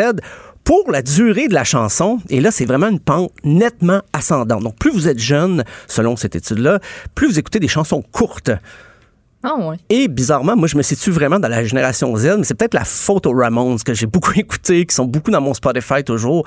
Donc, euh, c'est des chansons courtes, mais plus vous vieillissez. Puis les, les boomers ont écouté beaucoup de progressifs. Donc, Ben oui, c'est le prog qui fausse la donne. Ceci expliquant cela, voilà. Et euh, c'est un... Et les Là-dessus, je, je fais une parenthèse. Là. Une Oui, tourne de oui. 12 minutes. Là. En deux. J'ai pas de temps. J'ai pas, j'ai pas, j'ai pas ce temps-là, moi. Tu sais, euh, trois, en bas de 3 minutes, c'est trop court. Un Ah oui, bon oui. 4, 4,25 bien tassé. Là. Ouais, 12 minutes. Ça, c'est ben, bon, là. Jet Rotal a une chanson de 26 minutes qui fait Hey! un côté d'album. Donc, euh, euh, ben, pour ce qui est des courants musicaux, et là, c'est très vaste. Là, on n'est pas allé avec des, des, euh, des styles musicaux trop précis. Il n'y a pas de néo, techno, hardcore, funk, bluegrass. C'est vraiment pop, rap, électro, rock. Euh, le pop, ça se maintient pas mal d'une génération à l'autre, peut-être un petit peu plus élevé pour les Y et les X. Euh, pour ce qui est du rap, ben, c'est une pente descendante selon l'âge. Vraiment, la jeune génération, la plus jeune génération écoute davantage de rap et ça diminue.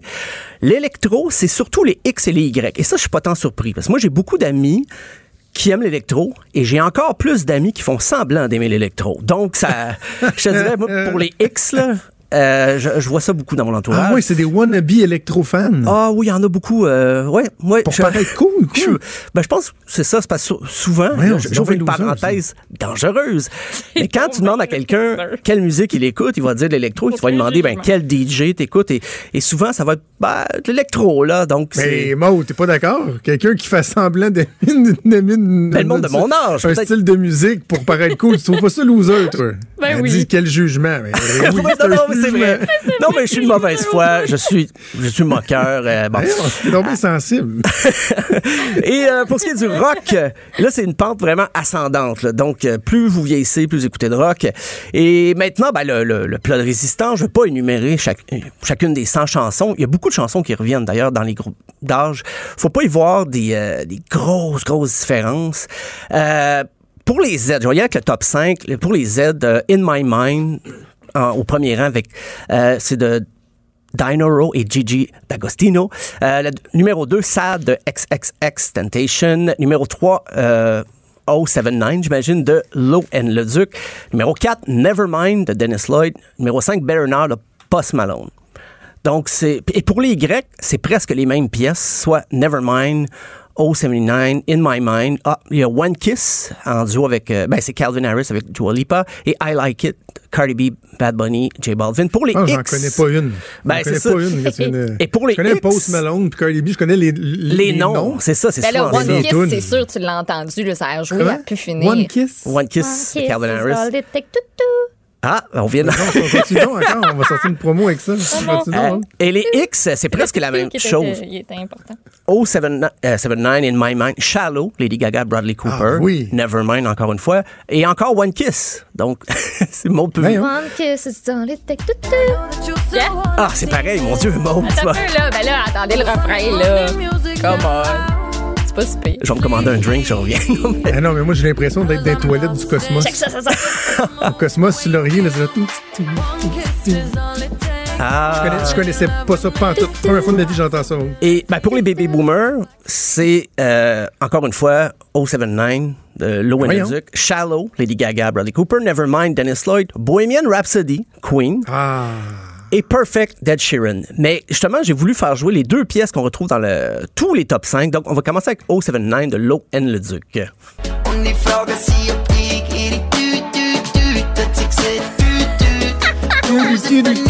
C'est ça, cette affaire-là. Il y a des gens de 60 ans qui aiment J'ai ça. jamais entendu ça de ma T'es en scène. train de me dire que dans tous les groupes d'âge, ce- cette tune-là se trouve dans le top 5. Et oui. Mais voyons. C'est la qui pogne. La prochaine, euh, tu vas peut-être la, la reconnaître, c'est Nevermind de Dennis Lloyd.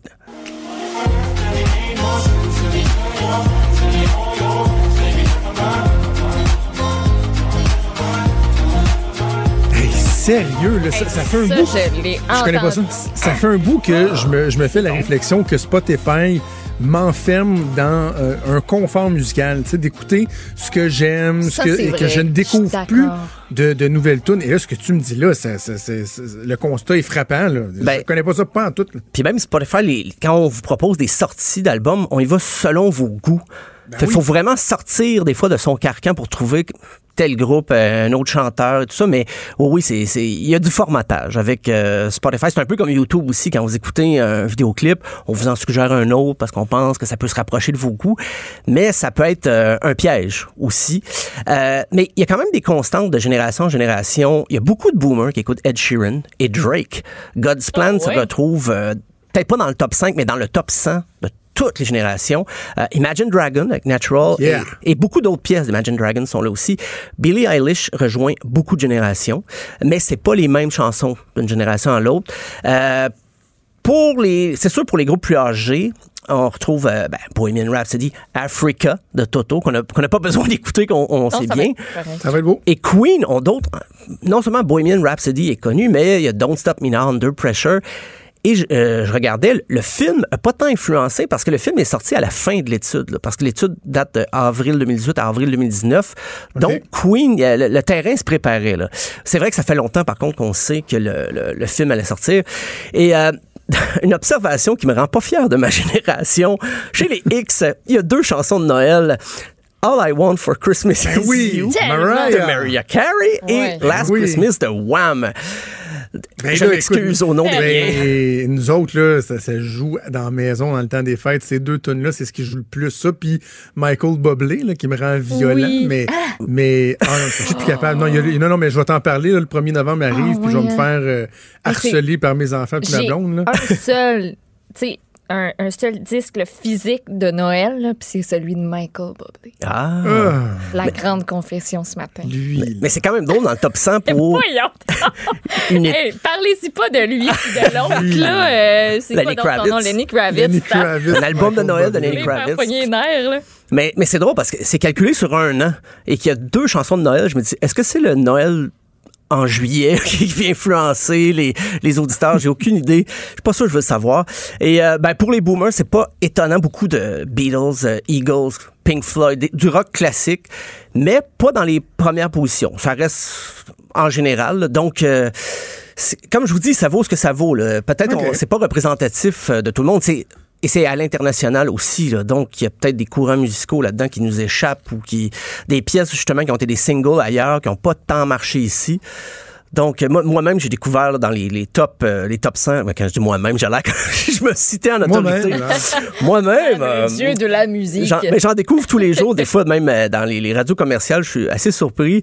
Euh, c'est ça. Donc ça, ça vaut ce que ça vaut. Faut pas euh, se laisser influencer nécessairement parce qu'il est le plus C'est populaire. intéressant, mais euh, Stéphane, si tu peux là, euh, donner le lien, il faudrait le mettre avec l'extrait ou sur, euh, sur Facebook. Moi, Oui. je veux faire, je suis certain qu'il y a des auditeurs euh, qui vont être intéressés à, à faire ce test-là, savoir quel est notre âge. Ouais, tu l'as fait en terminant? ça, qu'est-ce j'ai quel donne? âge? C'est quoi votre bête? Moi, je dis que t'as. Et toi, avec ton country, tu dois avoir 38, 40, mettons? Ben, j'ai 45. 45, Ah ouais. mon Dieu. Full, full country. OK, wow. OK. Je m'attendais, je trouvais me que 38. surprend là-dedans, mon J'ai bouquet. une vingtaine d'années de plus. Let's go. Oh, wow. Tout ça avec un test Spotify? Hey, fait, on va essayer de mettre ça en ligne. Et Stéphane, merci beaucoup. Ben, on merci se à toi. demain. Salut. It's beginning to look a lot like Christmas. Toys in every store. Vous écoutez Franchement dit. avec Jonathan Trudeau. Et Maude Boutet. Avenir sur Cube Radio. Cube Radio. Dès 12. On n'est pas obligé d'être d'accord avec Sophie Durocher. Cube Radio. Autrement dit. Et maintenant, autrement écouté.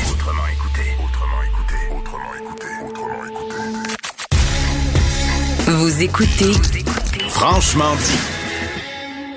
Je reçois Denis Anger, notre historien qui est avec moi en studio. Salut, Denis. Allô, Jonathan. Euh, bon, évidemment, On c'est est les dedans, hein? élections. Là, on, on est dedans. Là, ça bat son plein. On est dans le dernier droit qui va s'amorcer. Tu vas revenir sur l'histoire des élections au Canada, les grands moments, les enjeux et tout ça. Les- Tu veux qu'on parte de où, mon cher? Commencer par le commencement, 1867, la première élection fédérale. hein. On vient de créer le Canada le 1er juillet, l'acte de l'Amérique du Nord britannique. Et on se crée un Parlement fédéral. Avant, il n'y en a pas de Parlement fédéral, il n'y a que des parlements provinciaux, celui de la province du Québec et de l'Ontario, celui de la colonie du Nouveau-Brunswick et celui de la colonie de la Nouvelle-Écosse. Donc, on fait une organisation, on dit on aura 181 députés. Pourquoi 181? Parce que euh, dans leur sagesse, les pères de la Confédération ont dit il faut pas priver le Québec d'un nombre de sièges. Donc, on- notre base de départ, c'est qu'on va maintenir pour le Québec les 65 députés qu'il avait déjà dans l'ancien Parlement du Canada uni, le gouvernement du Canada entre 1848 et 1867. Et à partir de ça, bon, on va équilibrer. Il va y en avoir une centaine en Ontario, on va en avoir une vingtaine en Nouvelle-Écosse, une douzaine au Nouveau-Brunswick pour un total de 181. On est 181. Aujourd'hui, ben, on est rendu à 338. Donc, la, la croissance du nombre de députés au Canada est bien en deçà de la croissance du nombre d'habitants. Si on avait eu la même tendance de population, on aurait quelque chose comme 800 députés. Imaginez comme ça serait lourd. hein. En même temps, notre capacité à nous déplacer et à représenter ces gens-là euh, s'est développé beaucoup, C'est s'est amélioré, clair. donc Regardez on peut couvrir plus de terrain. Puis on représente infiniment plus de gens qu'en 1867, parce que pour la première élection, et d'ailleurs ce qui est intéressant, c'est que c'est pas le gouvernement fédéral qui organise l'élection, ce sont les provinces qui organisent le vote dans leur territoire Ah provincial, le vote pour l'Assemblée provinciale et pour la Chambre des communes, ce qui fait que les élections vont durer cinq semaines. Parce que le Québec fait pas ses élections en même temps que l'Ontario, qui fait pas ses élections en même temps que la Nouvelle-Écosse, qui fait pas ses élections en même temps que le Nouveau-Brunswick. Donc, euh, et c'est pas n'importe qui qui peut voter. Il faut avoir plus de 21 ans. Il faut être un homme. Euh, préférence, un- il faut que vous soyez un sujet britannique, hein, et il faut que Ah, vous soyez propriétaire. Propriétaire foncier. Exactement. Donc, euh, on est loin du suffrage universel. hein. Par exemple, on va spécifiquement interdire du droit de vote les communautés asiatiques, donc les, les Chinois qui travaillent sur les chemins de fer, les hindous, eux ont pas le droit de vote, les femmes. C'est épouvantable. Tu sais, quand Les tu penses, c'est ridicule. Les Indiens, les Premières Nations, il y a pire encore, au Nouveau-Brunswick, les Acadiens n'ont pas le droit de vote parce qu'ils n'ont pas la bonne religion. On interdit de voter les catholiques. C'est pas possible. hein. Donc, l'élection va être serrée. Euh, vous savez que le pourcentage des voix, et c'est exactement les deux mêmes partis qu'on a encore aujourd'hui. Vous avez les conservateurs avec euh, Sir Johnny MacDonald, le, le fondateur du Canada, le premier premier ministre dont la statue est aujourd'hui recouverte de rouge d'un- d'un bout à l'autre du Canada parce qu'on lui pardonne pas, notamment les écoles confessionnelles, les pensionnats indiens, etc. Et en face de lui, vous avez les libéraux. Hein, ici au Québec, qui sont dirigés par un homme qui s'appelle Antoine-Aimé Dorion. Ce sont les Rouges.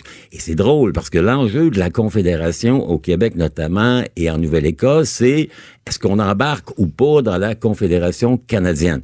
Les libéraux au Québec veulent ne, pas entrer dans la Confédération canadienne, mais ils sont minoritaires. Mais en Nouvelle-Écosse, il y a un type qui s'appelle M. Howe qui va rallier 19 sièges de gens qui veulent ne pas entrer dans la Confédération canadienne. Ils sont des anti-confédérations. Et malgré le fait qu'ils soient 19 sur 20, Londres va leur dire pouvez pas faire ça, vous pouvez pas voter, vous ne pouvez pas voter pour vous retirer de la Confédération, ce qui fait que les gens de Nouvelle-Écosse, ils vont être collés avec nous euh, pour le meilleur et pour le pire, Ah, malgré oui. eux, c'est ça, malgré eux. Ah, je savais pas ça. Ah ouais, c'est fascinant l'histoire de l'élection ici. Donc, vous avez les deux grands partis et on va les retrouver tout le temps, tout le temps. Grande période des conservateurs, c'est le premier bloc. Johnny MacDonald jusqu'à l'arrivée des libéraux de, du premier premier ministre canadien français, Sir Wilfrid Laurier, le monsieur qui est sur nos billets de 5 dollars. Laurier, premier gars à être élu canadien-français catholique à la direction du Canada.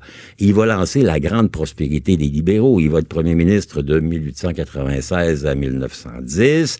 Après Première Guerre mondiale, il y a, un, comment dire, un intermède conservateur avec un gars qui est sur nos billets de 100 pièces, lui, Robert Borden. Hein, qui va être suivi par le gars qui est sur nos billets de 50 pièces, William Lyon Mackenzie King. Borden euh, a pas marqué les images. Ben, les, tous les noms marqué. que tu t'as nommés, je, je les connais. Borden, je serais pas capable de te parler de lui. Ben, il était le premier ministre du Canada durant la Première Guerre mondiale et en termes électoraux, il a été un peu retoureux, cet homme-là. Par exemple, c'est lui qui a accordé partiellement le droit de vote aux femmes, de manière à ce que les femmes de soldats, les mères de soldats aient le droit de voter dès l'élection de 1917, de manière à battre les libéraux de Laurier et à pouvoir imposer la conscription. Vous savez que c'est la crise de la conscription. Ben oui. Donc, Borden, il est le premier ministre qui est là. Ensuite, il va renier le droit de vote. De, de- il dit, on exclut du droit de vote les gens qui ont qui parlent une langue à la maison, qui est la langue parlée dans un pays ennemi.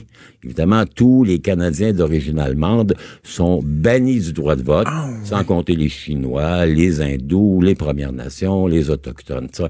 Il y a une ouverture du droit de vote chez les femmes et les mères de soldats, mais il y a une fermeture du côté des minorités qui ne sont pas du bon parti, même s'ils sont ici depuis 20, 30, 40 ans.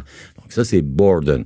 Euh, évidemment, il va être remplacé par la l'incroyable dynastie libérale. C'est le Parti libéral, on dit au Canada que c'est le National Government, Governing Party. Party. hein, le gouvernement naturel euh, du Canada, c'est le Parti libéral. Pas étonnant, parce qu'au 20e siècle, ils ont été là euh, plus des deux tiers du On a eu d'abord Mackenzie King, qui lui a le record des records des records. Il arrive en 24, il est battu en 30, il revient en 34. Il va rester jusqu'à sa démission en 48 Là, il va donner le pouvoir à Louis Saint-Laurent. Euh, Mackenzie King, qui est un homme particulier quand même, on sait qu'il gouvernait en s'inspirant des confidences de son chien. Et il jouait avec sa maman. Ah. Vous savez ce que c'est qu'une table Ouija? Une table Ben Ouija, oui. là? Bon, ben, c'est ça que Mackenzie King, quand il savait pas trop quoi faire, il faisait deux affaires.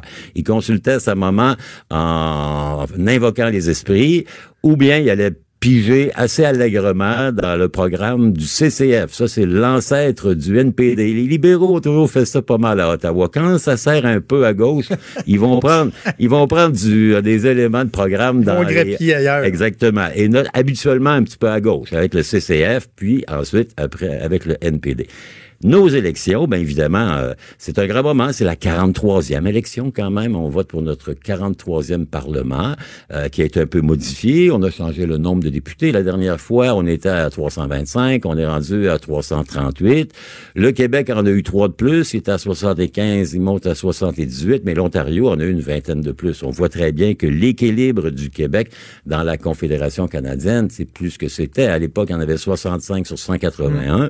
Aujourd'hui, il en restera 78 sur 338, donc c'est euh, moins de 20% Euh, Évidemment, que vous dire? Sinon il y a des, euh, des il y a eu des duels extraordinaires. Premier euh, débat télévisé. Ben il faut s'en souvenir, euh, c'était à l'époque eh mon dieu, ça devait pas être Jojo comme euh, comme débat, c'était un homme qui s'appelait Lester B. Pearson. Hein, monsieur Pearson euh, qui était un grand diplomate qui a gagné le prix Nobel de la paix pour avoir créé les casques bleus. C'est lui qui a créé les casques bleus en 1956. Il était le ministre des Affaires étrangères du Canada et de manière à régler la crise du canal de Suez. Les Anglais et les Français étaient pas contents que Nasser ait nationalisé, fait qu'ils sont allés là avec l'armée. Et les Russes ont dit que c'est pas trop intéressant, fait que euh, il est arrivé avec l'option des casques bleus. Donc, il parlait à peu près pas français. Il était un homme assez. euh, C'était Andrew Scheer en moins jovial. Vous voyez, c'est pire que pire. Et en face de lui, ben, il y avait John Diefenbaker qui avait été premier ministre, lui, de 57 à 63, dont le français était nul et qui, euh, comment dire, qui parlait en, en grassayant beaucoup, mes chers amis.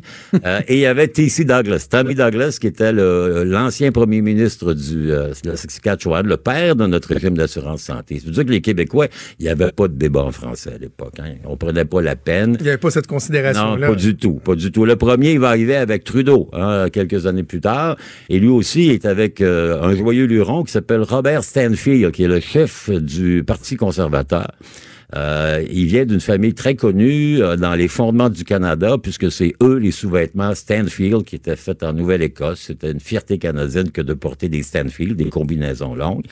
Et euh, du côté des néo-démocrates, il y a un gars qui s'appelle David Lewis. Et donc, l'histoire du débat, l'histoire des votes, euh, ben évidemment, on va, on l'a vu, on l'a vu avant hier, puis on va le voir demain. hein, le débat, je pense que on y met plus d'importance qu'il en a. Les débats, dans mon sens, à moi, au Canada, ne font que cristalliser les opinions qui sont déjà ressenties par les électeurs. On trouve euh, là-dedans tout l'argumentaire pour être capable de dire, ouais, ben mon choix est bon parce que mon candidat s'est bien défendu, mon candidat était là. Euh, et pour ce qui est du dernier débat au Québec, ben, euh, le débat en français, ça influence pas beaucoup, beaucoup le- les échéances électorales ailleurs au Canada. Puis on sait que dans cette élection-ci, ben, c'est encore l'Ontario qui a la porte du rouge, du pavillon. Mais l'aspect qui est intéressant, par contre, dans la politique moderne, c'est que le taux d'indécis est comme pas mal toujours plus important. Ouais. Et dans ce sens-là, tu sais, ce que tu dis, c'est vrai, les, les débats bon, vont, vont servir à conforter les gens, mais plus la proportion d'indécis augmente, plus le débat, puis l'après-débat, l'analyse qu'on va en faire, nous, gens des médias, les tendances, ce qui va être retenu, ce qui va ressortir, etc., ben, ça a quand même un, un certain rôle, euh, certain Ben, rôle à jouer. et même s'il n'en restait que 10% d'indécis, Mm. dans une lutte actuellement qui est vraiment une lutte à deux au niveau canadien, entre libéraux et conservateurs, le 10% qui se répartit, mettons, à 7% pour un, 3% pour l'autre, ça peut renverser la tendance lourde et faire en sorte que le premier prochain premier ministre du Canada puisse s'appeler Andrew Scheer. Hein, si ça, ça joue ce sur qui est pas écarté, voilà, ce qui est pas écarté. Mais, mais l'histoire des élections, c'est vraiment quelque chose d'extraordinaire. Et anecdote, la première élection en 1867, il y a un comté au Québec qui a jamais eu de député parce que à l'époque, on votait de manière publique hein, et devant le bureau de votation qui était souvent dans la résidence du shérif. On appelait ça le shérif, l'officier de justice du comté, dans Kamouraska. Les gens qui vont voter sont pris à partie par les opposants à coup de, pas de batte de baseball, mais à coup de madrier. Il y a eu une émeute à Kamouraska, à tel point qu'on peut pas voter et que l'élection dans ce comté-là, elle est carrément annulée. Donc, les, gens donc. de Kamouraska n'auront pas de députés avant la prochaine Mais tu élection. parles d'un déni de démocratie épouvantable. C'était comme ça, les mœurs du temps. Je vous ai raconté que les Acadiens peuvent pas voter, les Indiens peuvent Ah pas voter, les Premières Nations peuvent pas voter. Ben, euh, si vous aviez des fiers à bras, assez suffisamment, euh, comment dire, nantis de bons bras, on pouvait bloquer l'accès au bureau de votation, ce qui fait que si vous alliez euh, voter pour le pas bon parti, ben, il y avait des chances de ne pas vous y rendre. Il a fallu qu'on réforme. D'ailleurs, c'est intéressant, pendant 15 ans, ça va être les gouvernements provinciaux qui vont gérer les élections fédérales au nom du principe que le gouvernement fédéral, il est la créature des provinces. Hey, Vous comprendrez que M. McDonald, pas trop content de ça, lui, c'est un centralisateur, Johnny McDonald. Donc, en 1885, il va faire modifier la loi électorale pour que désormais, le gouvernement fédéral tienne ses propres élections sans dépendre des gouvernements provinciaux qui, lorsqu'ils sont pas ses amis politiques, sont ceux qui font les listes électorales, qui attribuent les droits. ben oui. Il y avait, il y avait à l'époque, euh, Jonathan, une manipulation des listes électorales, les poteaux, les télégraphes, les gens, les morts qui votaient, euh, et il y avait évidemment le sens, hein, CENS, c'est-à-dire que vous deviez prouver que vous aviez les moyens financiers d'être en mesure de voter. Et comme c'était le gouvernement provincial, lorsque les libéraux, et ça, il l'a fait, euh, Johnny McDonald, parce que au Québec, à ce moment-là, Honoré Mercier prend le pouvoir à la suite de la mort de Riel et McDonald se dit ouais si les libéraux qui s'appellent maintenant les nationaux de Mercier contrôlent nos listes électorales on est foutu donc il a changé la loi pour rapatrier à Ottawa le pouvoir d'organiser ses propres élections. On n'est pas sorti du bois hein, et on n'est pas sorti de l'auberge. Hey, on aurait pu en parler pendant, des heures. C'est une histoire qui est riche, malheureusement. On n'a pas le temps, mais euh, il reste encore des semaines. Bah ouais, On- puis on- regardez, on dans venait. deux semaines, on va être capable de revenir sur les résultats. Juste en terminant, Jonathan, savez-vous quel avait été le pourcentage exprimé en 1867 pour les, pour, pour les deux grands partis, libéraux, conservateurs? Non. 33, 33. Qu'est-ce qu'ils ont fait? Euh, ben, il y avait encore là aujourd'hui une répartition. Les conservateurs la étaient plus forts en campagne, ce qui fait qu'ils avaient ramassé 102 sièges. Mais le pourcentage, il y avait eu égalité. comme on a aujourd'hui, ce matin dans les journaux, c'est quoi Ouais. les intentions de vote? 33, 33. Intéressant. Merci, Rien de Denis. nouveau. Merci. On se reparle la semaine prochaine. la semaine Salut. prochaine. Pendant que votre attention est centrée sur vos urgences du matin, vos réunions d'affaires du midi, votre retour à la maison ou votre emploi du soir, celle de Desjardins Entreprises est centrée sur plus de 400 000 entreprises à toute heure du jour. Grâce à notre connaissance des secteurs d'activité et à notre accompagnement spécialisé, nous aidons les entrepreneurs à relever chaque défi pour qu'ils puissent rester centrés sur ce qui compte, le développement de leur entreprise. Franchement dit. Jonathan Trudeau. Et Maude Boutet. Appelez ou textez au 187 Cube Radio 1877 827 2346. Cube Radio. Cube Radio. Maude, euh, on est en pleine campagne électorale et euh, on parle beaucoup de ce qu'on appelle tu sais, dans, dans le jargon des, des sideshows. Euh, hein, des photos prises par Justin Trudeau, un candidat qui fait une coche mal taillée, des Mhm. trucs comme ça. Et euh, il y a des gens qui disent, et avec raison, je pense qu'on doit se regarder le nombril, l'analyste politique que je suis doit se regarder le nombril, euh, des gens qui disent qu'on parle peut-être pas de, de- de- d'enjeux qui des fois sont autrement plus importants. On a une preuve euh, incroyable de ça ce matin avec un témoignage qui est très touchant, mais qui, qui nous interpelle aussi sur des changements qu'on doit faire, sur la sensibilité qu'on doit avoir face à la réalité des gens. Et je parle de l'histoire d'Émilie Sans Façon, qui est une mère de famille, une jeune mère de famille qui est frappée par euh, le cancer, pas une fois, deux fois, et euh, qui euh, s'est euh, qui s'est rendu compte que dans notre régime de, de, de prestations en cas de, de, maladie, donc l'assurance emploi, il y a peut-être des changements assez importants à apporter. On va en discuter avec elle, Madame Émilie Sans Façon, qui est en ligne. Bonjour, Madame Sans Façon. Bonjour, vous allez bien? Ben, moi, je vais bien. Vous, comment ça va? Oui, ça va bien, merci.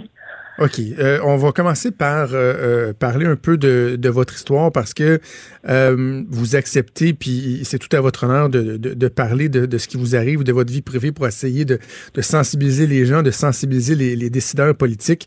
Il y a un an à peu près, vous, votre, votre vie a carrément basculé. Hein? Oui, exactement. Je travaillais comme une personne normale. En fait, puis du jour au lendemain, on m'a annoncé que j'avais un cancer colorectal stade 3. Euh, le tout fait rapidement. J'ai eu l'opération. Euh, ils m'ont enlevé deux, deux tiers de, l'intestin. Ensuite, j'ai eu des traitements de chimiothérapie euh, cura- curative qui appellent adjuvante à l'opération. Combien de temps ça devait durer, cette chimiothérapie-là? La, la première chimiothérapie a duré six mois. OK. Et là, euh, arrivent euh, euh, les premiers problèmes par rapport à, à ce que le gouvernement peut vous offrir comme soutien, parce que dans une situation comme la vôtre, de, de, de, de rester en emploi, de, de continuer à travailler, c'est pas une option. Là? Non, exactement. Donc, c'est sûr et certain que le, le premier 15 semaines a passé quand même assez, assez rapidement. Puis pour les, les, les semaines qui restaient, ma chimio durait six mois, ben, il a fallu que je réhypothèque ma maison, il a fallu que je fasse des prêts. Euh, ma famille m'a aidé aussi. Puis euh, au mois de septembre, euh, il y a même pas un mois, j'ai eu la malchance que le cancer revienne. Ça, vous avez appris ça il y a un mois? Même pas, ouais. Est-ce que c'est le même cancer ou c'est un, autre type? C'est le c'est une récidive du cancer colorectal stade 4 qui s'est euh, métastasé au poumon. Oui.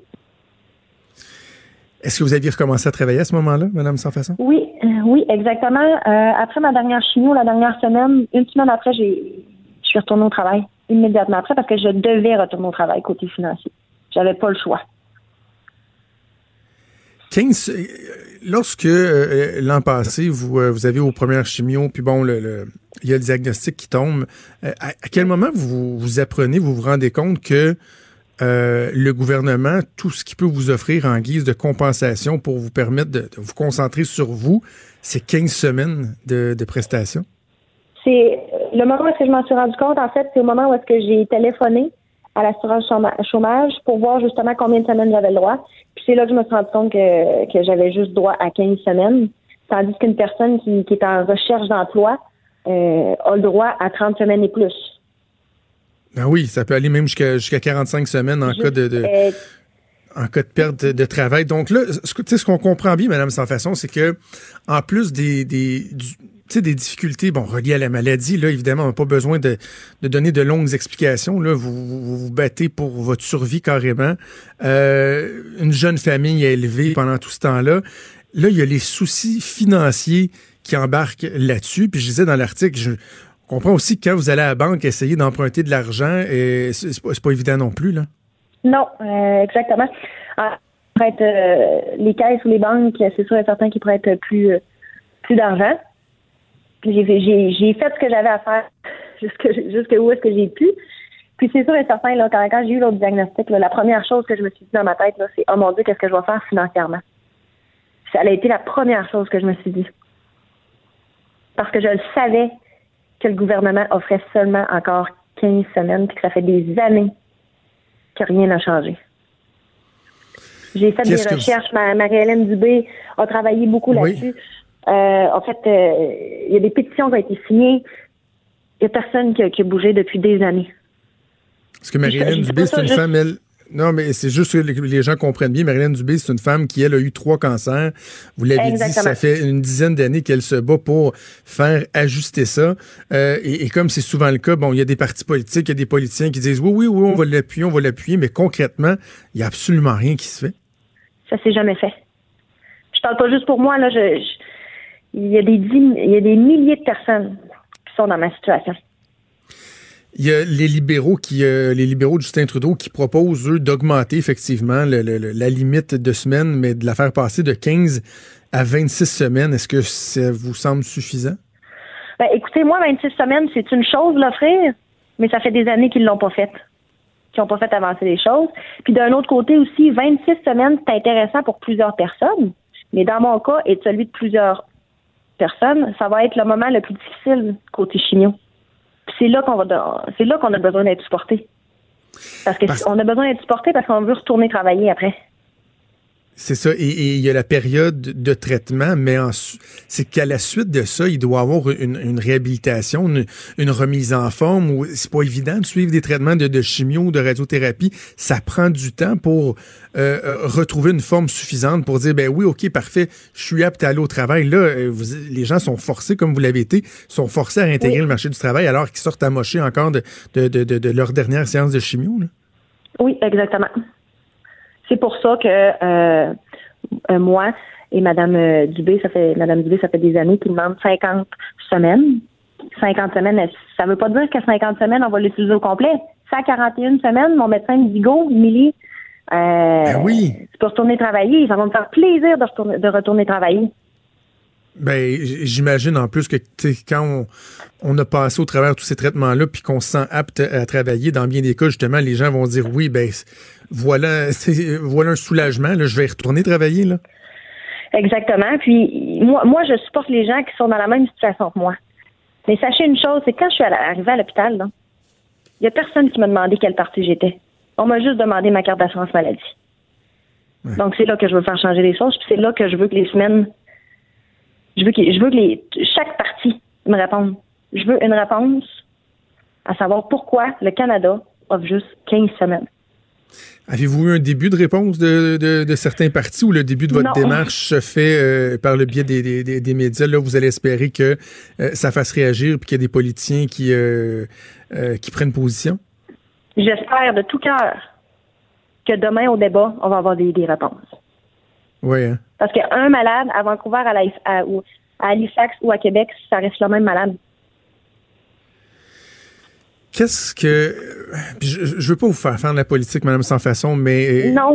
Quand, quand on, on regarde certains engagements des, des partis politiques, euh, des dépenses de, de- de- de dizaines de millions, voire de milliards de dollars pour des choses qui, des fois, peuvent être un peu sais, on a vu des engagements de financer des vacances en camping euh, à, toutes les familles, par exemple, mais que les gens qui sont dans des situations particulières, qui ont besoin de l'État, qui ont besoin de leur gouvernement, on les laisse carrément tomber. Oui, ça c'est ça c'est ce qu'on c'est ce qu'on ressent, c'est sûr et certain. Je suis capable de, de vous le- dire. Mais comme je vous ai dit, moi, le, côté politique, euh, j'aime mieux travailler sur moi, sur les gens qui sont qui sont malades comme moi, afin de faire changer les choses. Dans l'article dans le journal, vous dites, Mme Sans Façon, que euh, vous travaillez depuis l'âge de 16 ans. L'argent que vous demandez, le soutien que vous demandez, vous ne l'avez pas volé. Là. Vous avez travaillé euh, toute votre vie, euh, payé des, des, des cotisations et tout et tout. Ce serait comme un juste retour des choses. Tout à fait d'accord. C'est pour ça que euh, j'ai mentionné que depuis l'âge de 16 ans, je la paye cette assurance-là. Puis ils font Comment des vous allez là- milliards avec, avec- en surplus. Vous, comment vous allez en ce moment? La santé, c'est quoi la, la- la- la suite des choses là, avec la récidive de, de- de votre cancer? Vous vous embarquez dans un, un processus de, de chimio quoi, qui va être continu? Moi, en fait, là, euh, j'ai un je vais avoir un traitement de chimio quand même assez agressif dans les six prochains mois, afin de stabiliser les métastases euh, pour plus qu'il y ait de propagation. Puis par la suite, je vais avoir de la chimio à vie. Ben, euh, Madame Sans Façon, je, je, en tout cas, moi, je me, je me joins à vous. Je, je, je veux porter votre voix. Il faut interpeller les, les politiciens. Ce sont des, des questions qui sont essentielles. Euh, je vous félicite de votre courage. Pas évident. De, vous vivez une situation qui est euh, assurément très difficile de, de, de prendre, euh, de prendre la parole, d'essayer de faire changer les choses pour vous, pour les personnes qui vous suivront également. C'est tout à votre honneur. À votre honneur. J'espère que votre message va être entendu. Merci beaucoup. Merci, merci. Bonne chance, euh, Madame Sans Façon. C'était donc euh, Émilie Sans Façon. Maude, je, je, je suis, euh, je suis flabbergasté par cette histoire-là. Je- moi, je savais pas ça. Qu'on donne juste 15 semaines de prestations à des gens qui sont malades, euh, qui essaient de se remettre d'un cancer, en fait, de, de, de, de se battre contre le, le cancer. Je sais que la notion de combat puis tout ça, c'est pas toujours apprécié, là, mais tu comprends ce que je veux dire. Oui, oui. Et de dire, genre, 15 semaines, là, c'est assez. 15 semaines, le reste, tu le paieras. Tu iras à la banque, tu hypothéqueras ta maison, tu demanderas de l'argent au beau-frère, à la belle-sœur, à la mère, à la belle-mère. Ben, le gouvernement, on juge qu'on a assez fait. Ça peut arriver à n'importe qui, là. C'est ça qui est, qui est déstabilisant aussi. Tu sais, ça peut être toi, ça peut être moi demain, là. Puis ça, on, tu sais, comme Émilie sans façon qui l'a découvert en étant dedans, puis qui a fait comme, ben voyons donc. Ben, ça n'a pas de bon sens d'avoir 15 semaines seulement, puis ça prend des gens comme ça, courageuses, pour dire, ben ça n'a pas de bon sens, puis moi, je vais le porter. Je vais le porter, ça, puis je, m'en fais un devoir de, de faire en sorte que ça change. Puis une campagne électorale, ben ça tombe euh, justement très, très, très bien. Puis de dire, ben ça n'a pas de bon sens d'augmenter, parfait, mais d'augmenter à juste 26 semaines, ben c'est pas assez.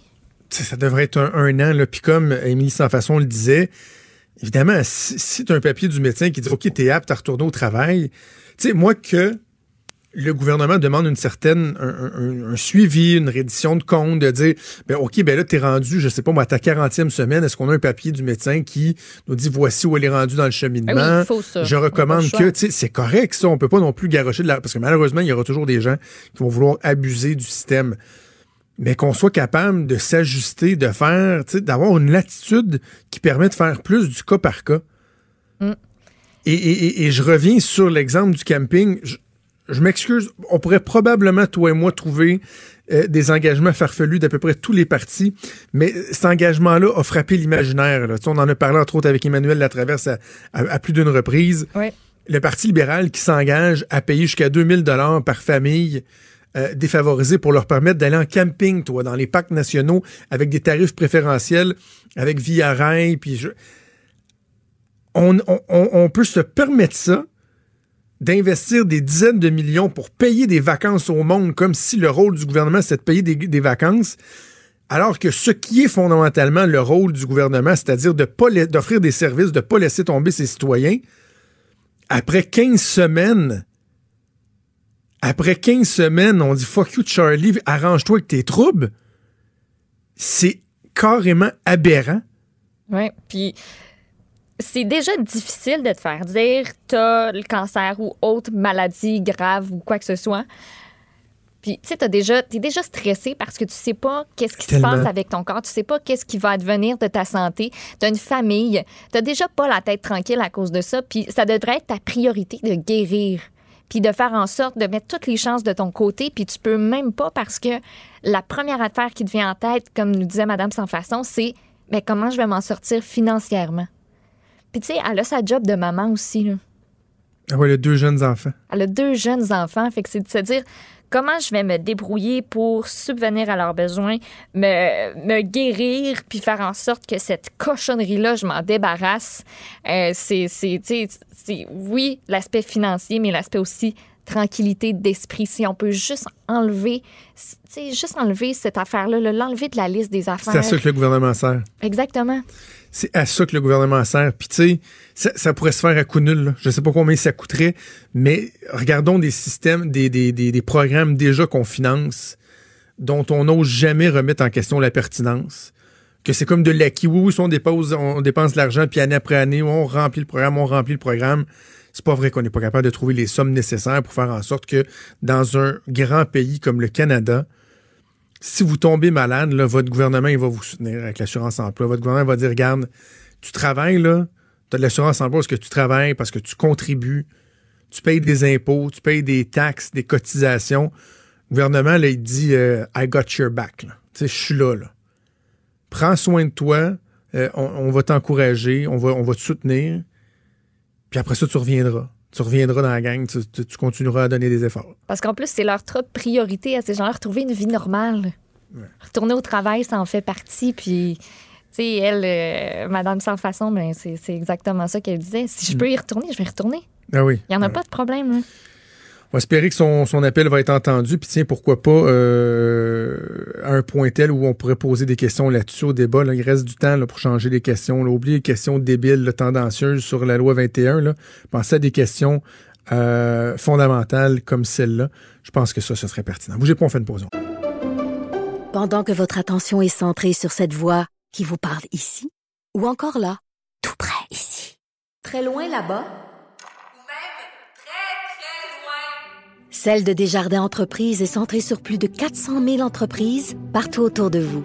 Depuis plus de 120 ans, nos équipes dédiées accompagnent les entrepreneurs d'ici à chaque étape pour qu'ils puissent rester centrés sur ce qui compte, la croissance de leur entreprise.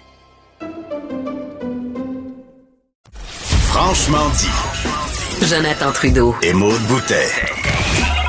Appelez ou textez au 187 Cube Radio. 1877 827 2346. Cube Radio. Cube Radio. Maude, euh, on est en pleine campagne électorale et euh, on parle beaucoup de ce qu'on appelle tu sais, dans, dans le jargon des, des side shows. Tu sais, euh, hein, des photos prises par Justin Trudeau, un candidat qui fait une coche mal taillée, des Mhm. trucs comme ça.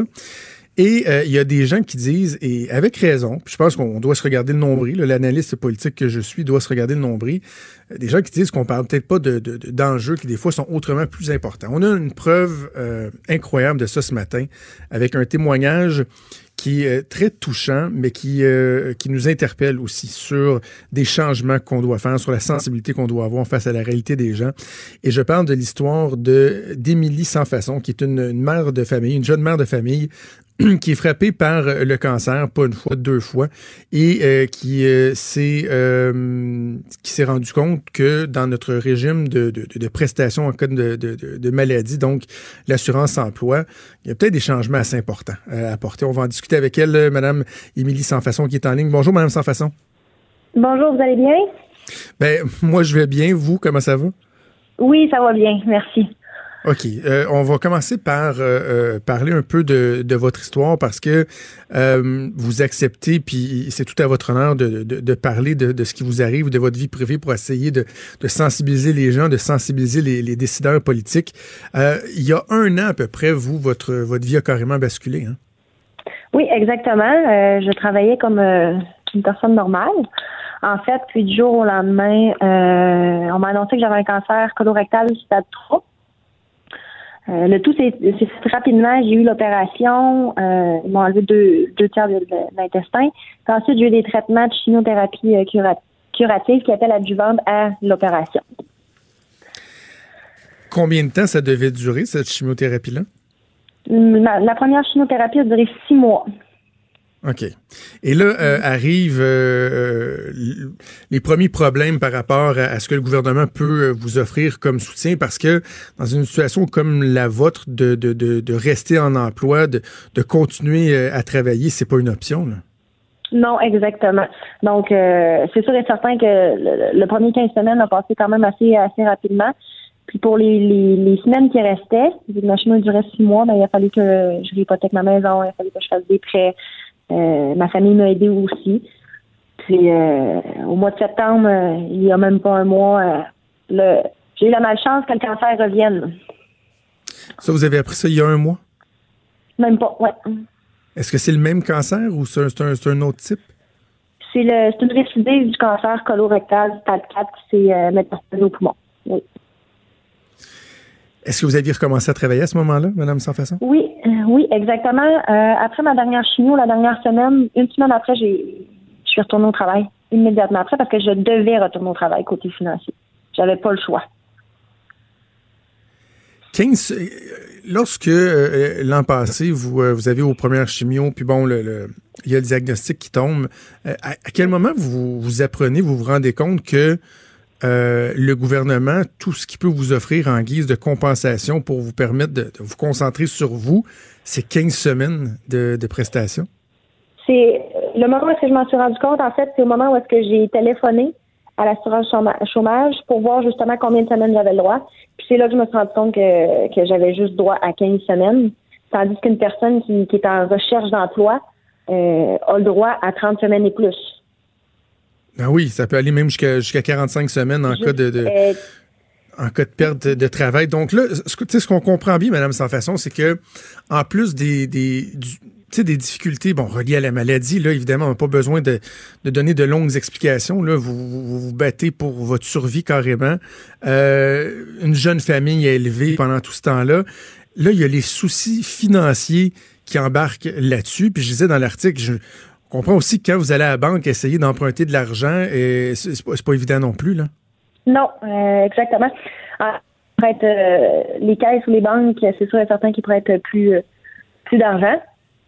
J'ai fait- ce que j'avais à faire jusque, jusque où est-ce que j'ai pu. Puis c'est sûr et certain, là, quand, quand j'ai eu l'autre diagnostic, la première chose que je me suis dit dans ma tête, c'est Oh mon Dieu, qu'est-ce que je vais faire financièrement? Ça a été la première chose que je me suis dit. Parce que je le savais que le gouvernement offrait seulement encore 15 semaines, puis que ça fait des années que rien n'a changé. J'ai fait des vous- recherches. Ma- Marie-Hélène Dubé a travaillé beaucoup Oui. là-dessus. Euh, en fait, euh, il y a des pétitions qui ont été signées. Il n'y a personne qui a, qui a bougé depuis des années. Parce que Marie-Hélène Dubé, c'est une juste- femme, elle. Non, mais c'est juste que les gens comprennent bien. Marie-Hélène Dubé, c'est une femme qui, elle, a eu trois cancers. Vous l'avez dit, ça fait une dizaine d'années qu'elle se bat pour faire ajuster ça. Euh, et, et comme c'est souvent le cas, bon, il y a des partis politiques, il y a des politiciens qui disent oui, oui, oui, on va l'appuyer, on va l'appuyer, mais concrètement, il n'y a absolument rien qui se fait. Ça s'est jamais fait. Je parle pas juste pour moi, là. Je, je- il y a des dix- il y a des milliers de personnes qui sont dans ma situation. Il y a les libéraux qui, euh, les libéraux de Justin Trudeau qui proposent, eux, d'augmenter effectivement le- la limite de semaines, mais de la faire passer de 15 à 26 semaines. Est-ce que ça vous semble suffisant? Ben, écoutez, moi, 26 semaines, c'est une chose l'offrir, mais ça fait des années qu'ils l'ont pas fait. Qu'ils n'ont pas fait avancer les choses. Puis d'un autre côté aussi, 26 semaines, c'est intéressant pour plusieurs personnes, mais dans mon cas et celui de plusieurs personnes, ça va être le moment le plus difficile côté chimio. C'est là qu'on va c'est là qu'on a besoin d'être supporté. Parce que on a besoin d'être supporté parce qu'on veut retourner travailler après. C'est ça. Et, il y a la période de traitement, mais c'est qu'à la suite de ça, il doit y avoir une, une réhabilitation, une, une remise en forme. C'est pas évident de suivre des traitements de, de chimio ou de radiothérapie. Ça prend du temps pour euh, euh, retrouver une forme suffisante pour dire ben oui, ok, parfait, je suis apte à aller au travail. Là, euh, vous- les gens sont forcés, comme vous l'avez été, sont forcés à intégrer le marché du travail alors qu'ils sortent amochés encore de, de, de, de, de leur dernière séance de chimio. là. Oui, exactement. C'est pour ça que euh, euh, moi et Madame euh, Dubé, ça fait Madame Dubé, ça fait des années qu'il demande 50 semaines. 50 semaines, ça veut pas dire que 50 semaines, on va l'utiliser au complet. 141 semaines, mon médecin me dit go, Millie, euh, oui. tu peux retourner travailler. Ça va me faire plaisir de retourner, de retourner travailler. Ben, j'imagine en plus que quand on, on a passé au travers de tous ces traitements-là, puis qu'on se sent apte à travailler, dans bien des cas, justement, les gens vont dire oui, ben voilà, un soulagement, là, je vais retourner travailler. Là. Exactement. Puis moi, moi, je supporte les gens qui sont dans la même situation que moi. Mais sachez une chose, c'est que quand je suis arrivée à l'hôpital, il y a personne qui m'a demandé quelle partie j'étais. On m'a juste demandé ma carte d'assurance maladie. Donc c'est là que je veux faire changer les choses. Puis c'est là que je veux que les semaines, je veux que, je veux que les, chaque partie me réponde.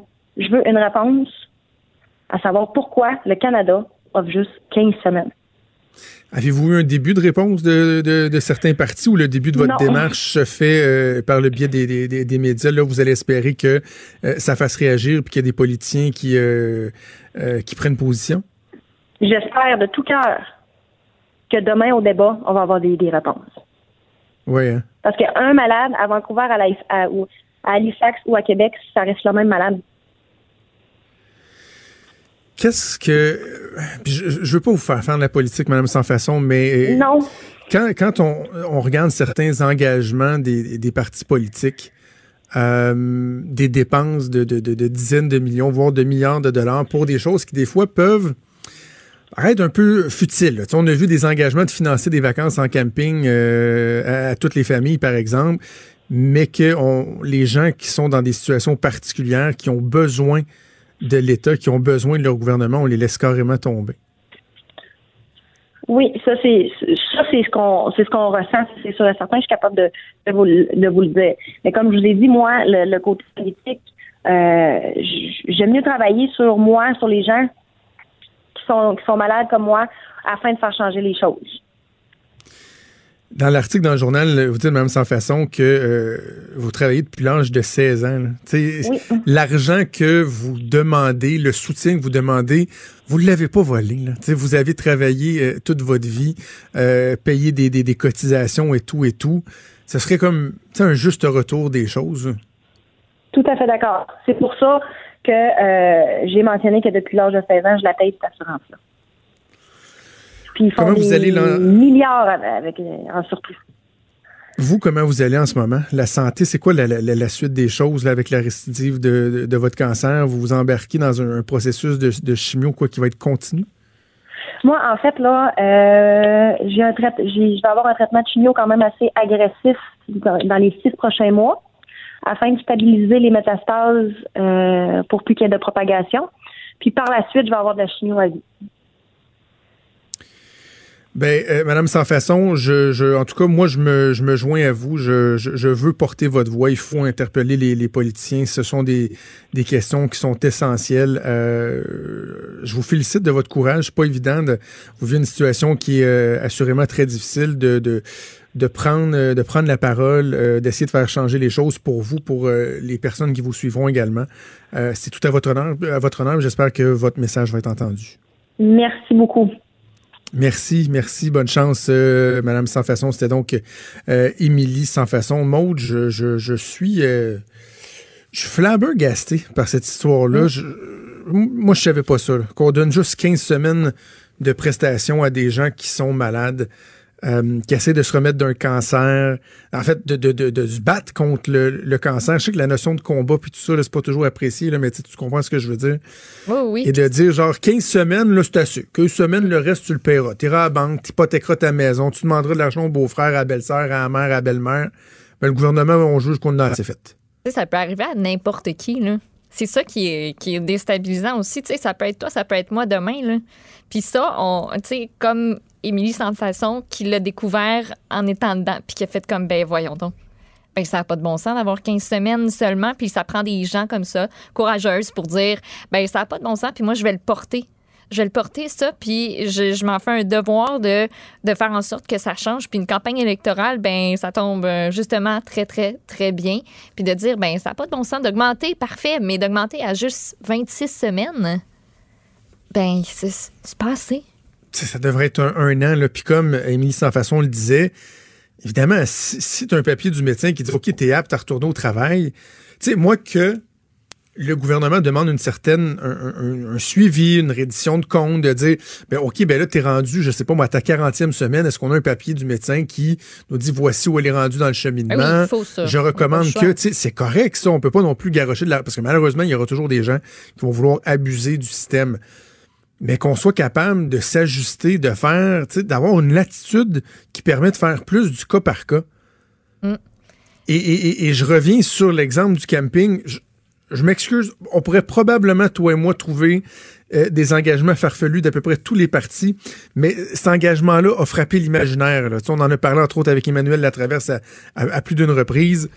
Le Parti libéral qui s'engage à payer jusqu'à 2000 dollars par famille euh, défavorisée pour leur permettre d'aller en camping, toi, dans les parcs nationaux, avec des tarifs préférentiels, avec Via puis je- on, peut se permettre ça, d'investir des dizaines de millions pour payer des vacances au monde, comme si le rôle du gouvernement, c'était de payer des, vacances, alors que ce qui est fondamentalement le rôle du gouvernement, c'est-à-dire d'offrir des services, de ne pas laisser tomber ses citoyens, après 15 semaines, après 15 semaines, on dit fuck you Charlie, arrange-toi avec tes troubles. C'est carrément aberrant. Oui, puis c'est déjà difficile de te faire dire t'as le cancer ou autre maladie grave ou quoi que ce soit. Puis, tu sais, t'as déjà, t'es déjà stressé parce que tu sais pas qu'est-ce qui Tellement. se passe avec ton corps, tu sais pas qu'est-ce qui va advenir de ta santé. T'as une famille, t'as déjà pas la tête tranquille à cause de ça. Puis, ça devrait être ta priorité de guérir. Puis de faire en sorte de mettre toutes les chances de ton côté. Puis tu peux même pas parce que la première affaire qui te vient en tête, comme nous disait Madame Sans Façon, c'est mais comment je vais m'en sortir financièrement? Puis tu sais, elle a sa job de maman aussi. Là. Ah ouais, les deux jeunes enfants. Elle a deux jeunes enfants, fait que c'est de se dire comment je vais me débrouiller pour subvenir à leurs besoins, me, me guérir, puis faire en sorte que cette cochonnerie-là, je m'en débarrasse. Euh, c'est, c'est, tu sais, c'est, oui, l'aspect financier, mais l'aspect aussi tranquillité d'esprit. Si on peut juste enlever, juste enlever cette affaire-là, là, l'enlever de la liste des affaires. C'est à ça que le gouvernement sert. Exactement. C'est à ça que le gouvernement sert. Puis tu sais, ça, pourrait se faire à coup nul. là. Je sais pas combien ça coûterait, mais regardons des systèmes, des, programmes déjà qu'on finance, dont on n'ose jamais remettre en question la pertinence. Que c'est comme de l'acquis. Oui, oui, si on dépense, on dépense de l'argent, puis année après année, on remplit le programme, on remplit le programme. C'est pas vrai qu'on n'est pas capable de trouver les sommes nécessaires pour faire en sorte que dans un grand pays comme le Canada, si vous tombez malade, votre gouvernement il va vous soutenir avec l'assurance emploi. Votre gouvernement va dire regarde, tu travailles là, tu as de l'assurance emploi parce que tu travailles, parce que tu contribues, tu payes des impôts, tu payes des taxes, des cotisations. Le gouvernement, là, il dit euh, I got your back. Tu sais, je suis là, là. Prends soin de toi, euh, on, on va t'encourager, on va, on va te soutenir. Puis après ça, tu reviendras. Tu reviendras dans la gang, tu, tu- tu continueras à donner des efforts. Parce qu'en plus, c'est leur top priorité à ces gens-là, retrouver une vie normale. Retourner au travail, ça en fait partie. Puis, tu sais, elle, euh, Madame Sans Façon, ben, c'est exactement ça qu'elle disait. Si je peux y retourner, je vais y retourner. Ah oui. Il n'y en a pas de problème. là. On va espérer que son, son appel va être entendu. Puis tiens, pourquoi pas euh, à un point tel où on pourrait poser des questions là-dessus au débat. là. il reste du temps là, pour changer les questions. Là. Oubliez les questions débiles, là, tendancieuses sur la loi 21. Là. Pensez à des questions euh, fondamentales comme celle-là. Je pense que ça, ce serait pertinent. Bougez pas, on fait une pause, on revient.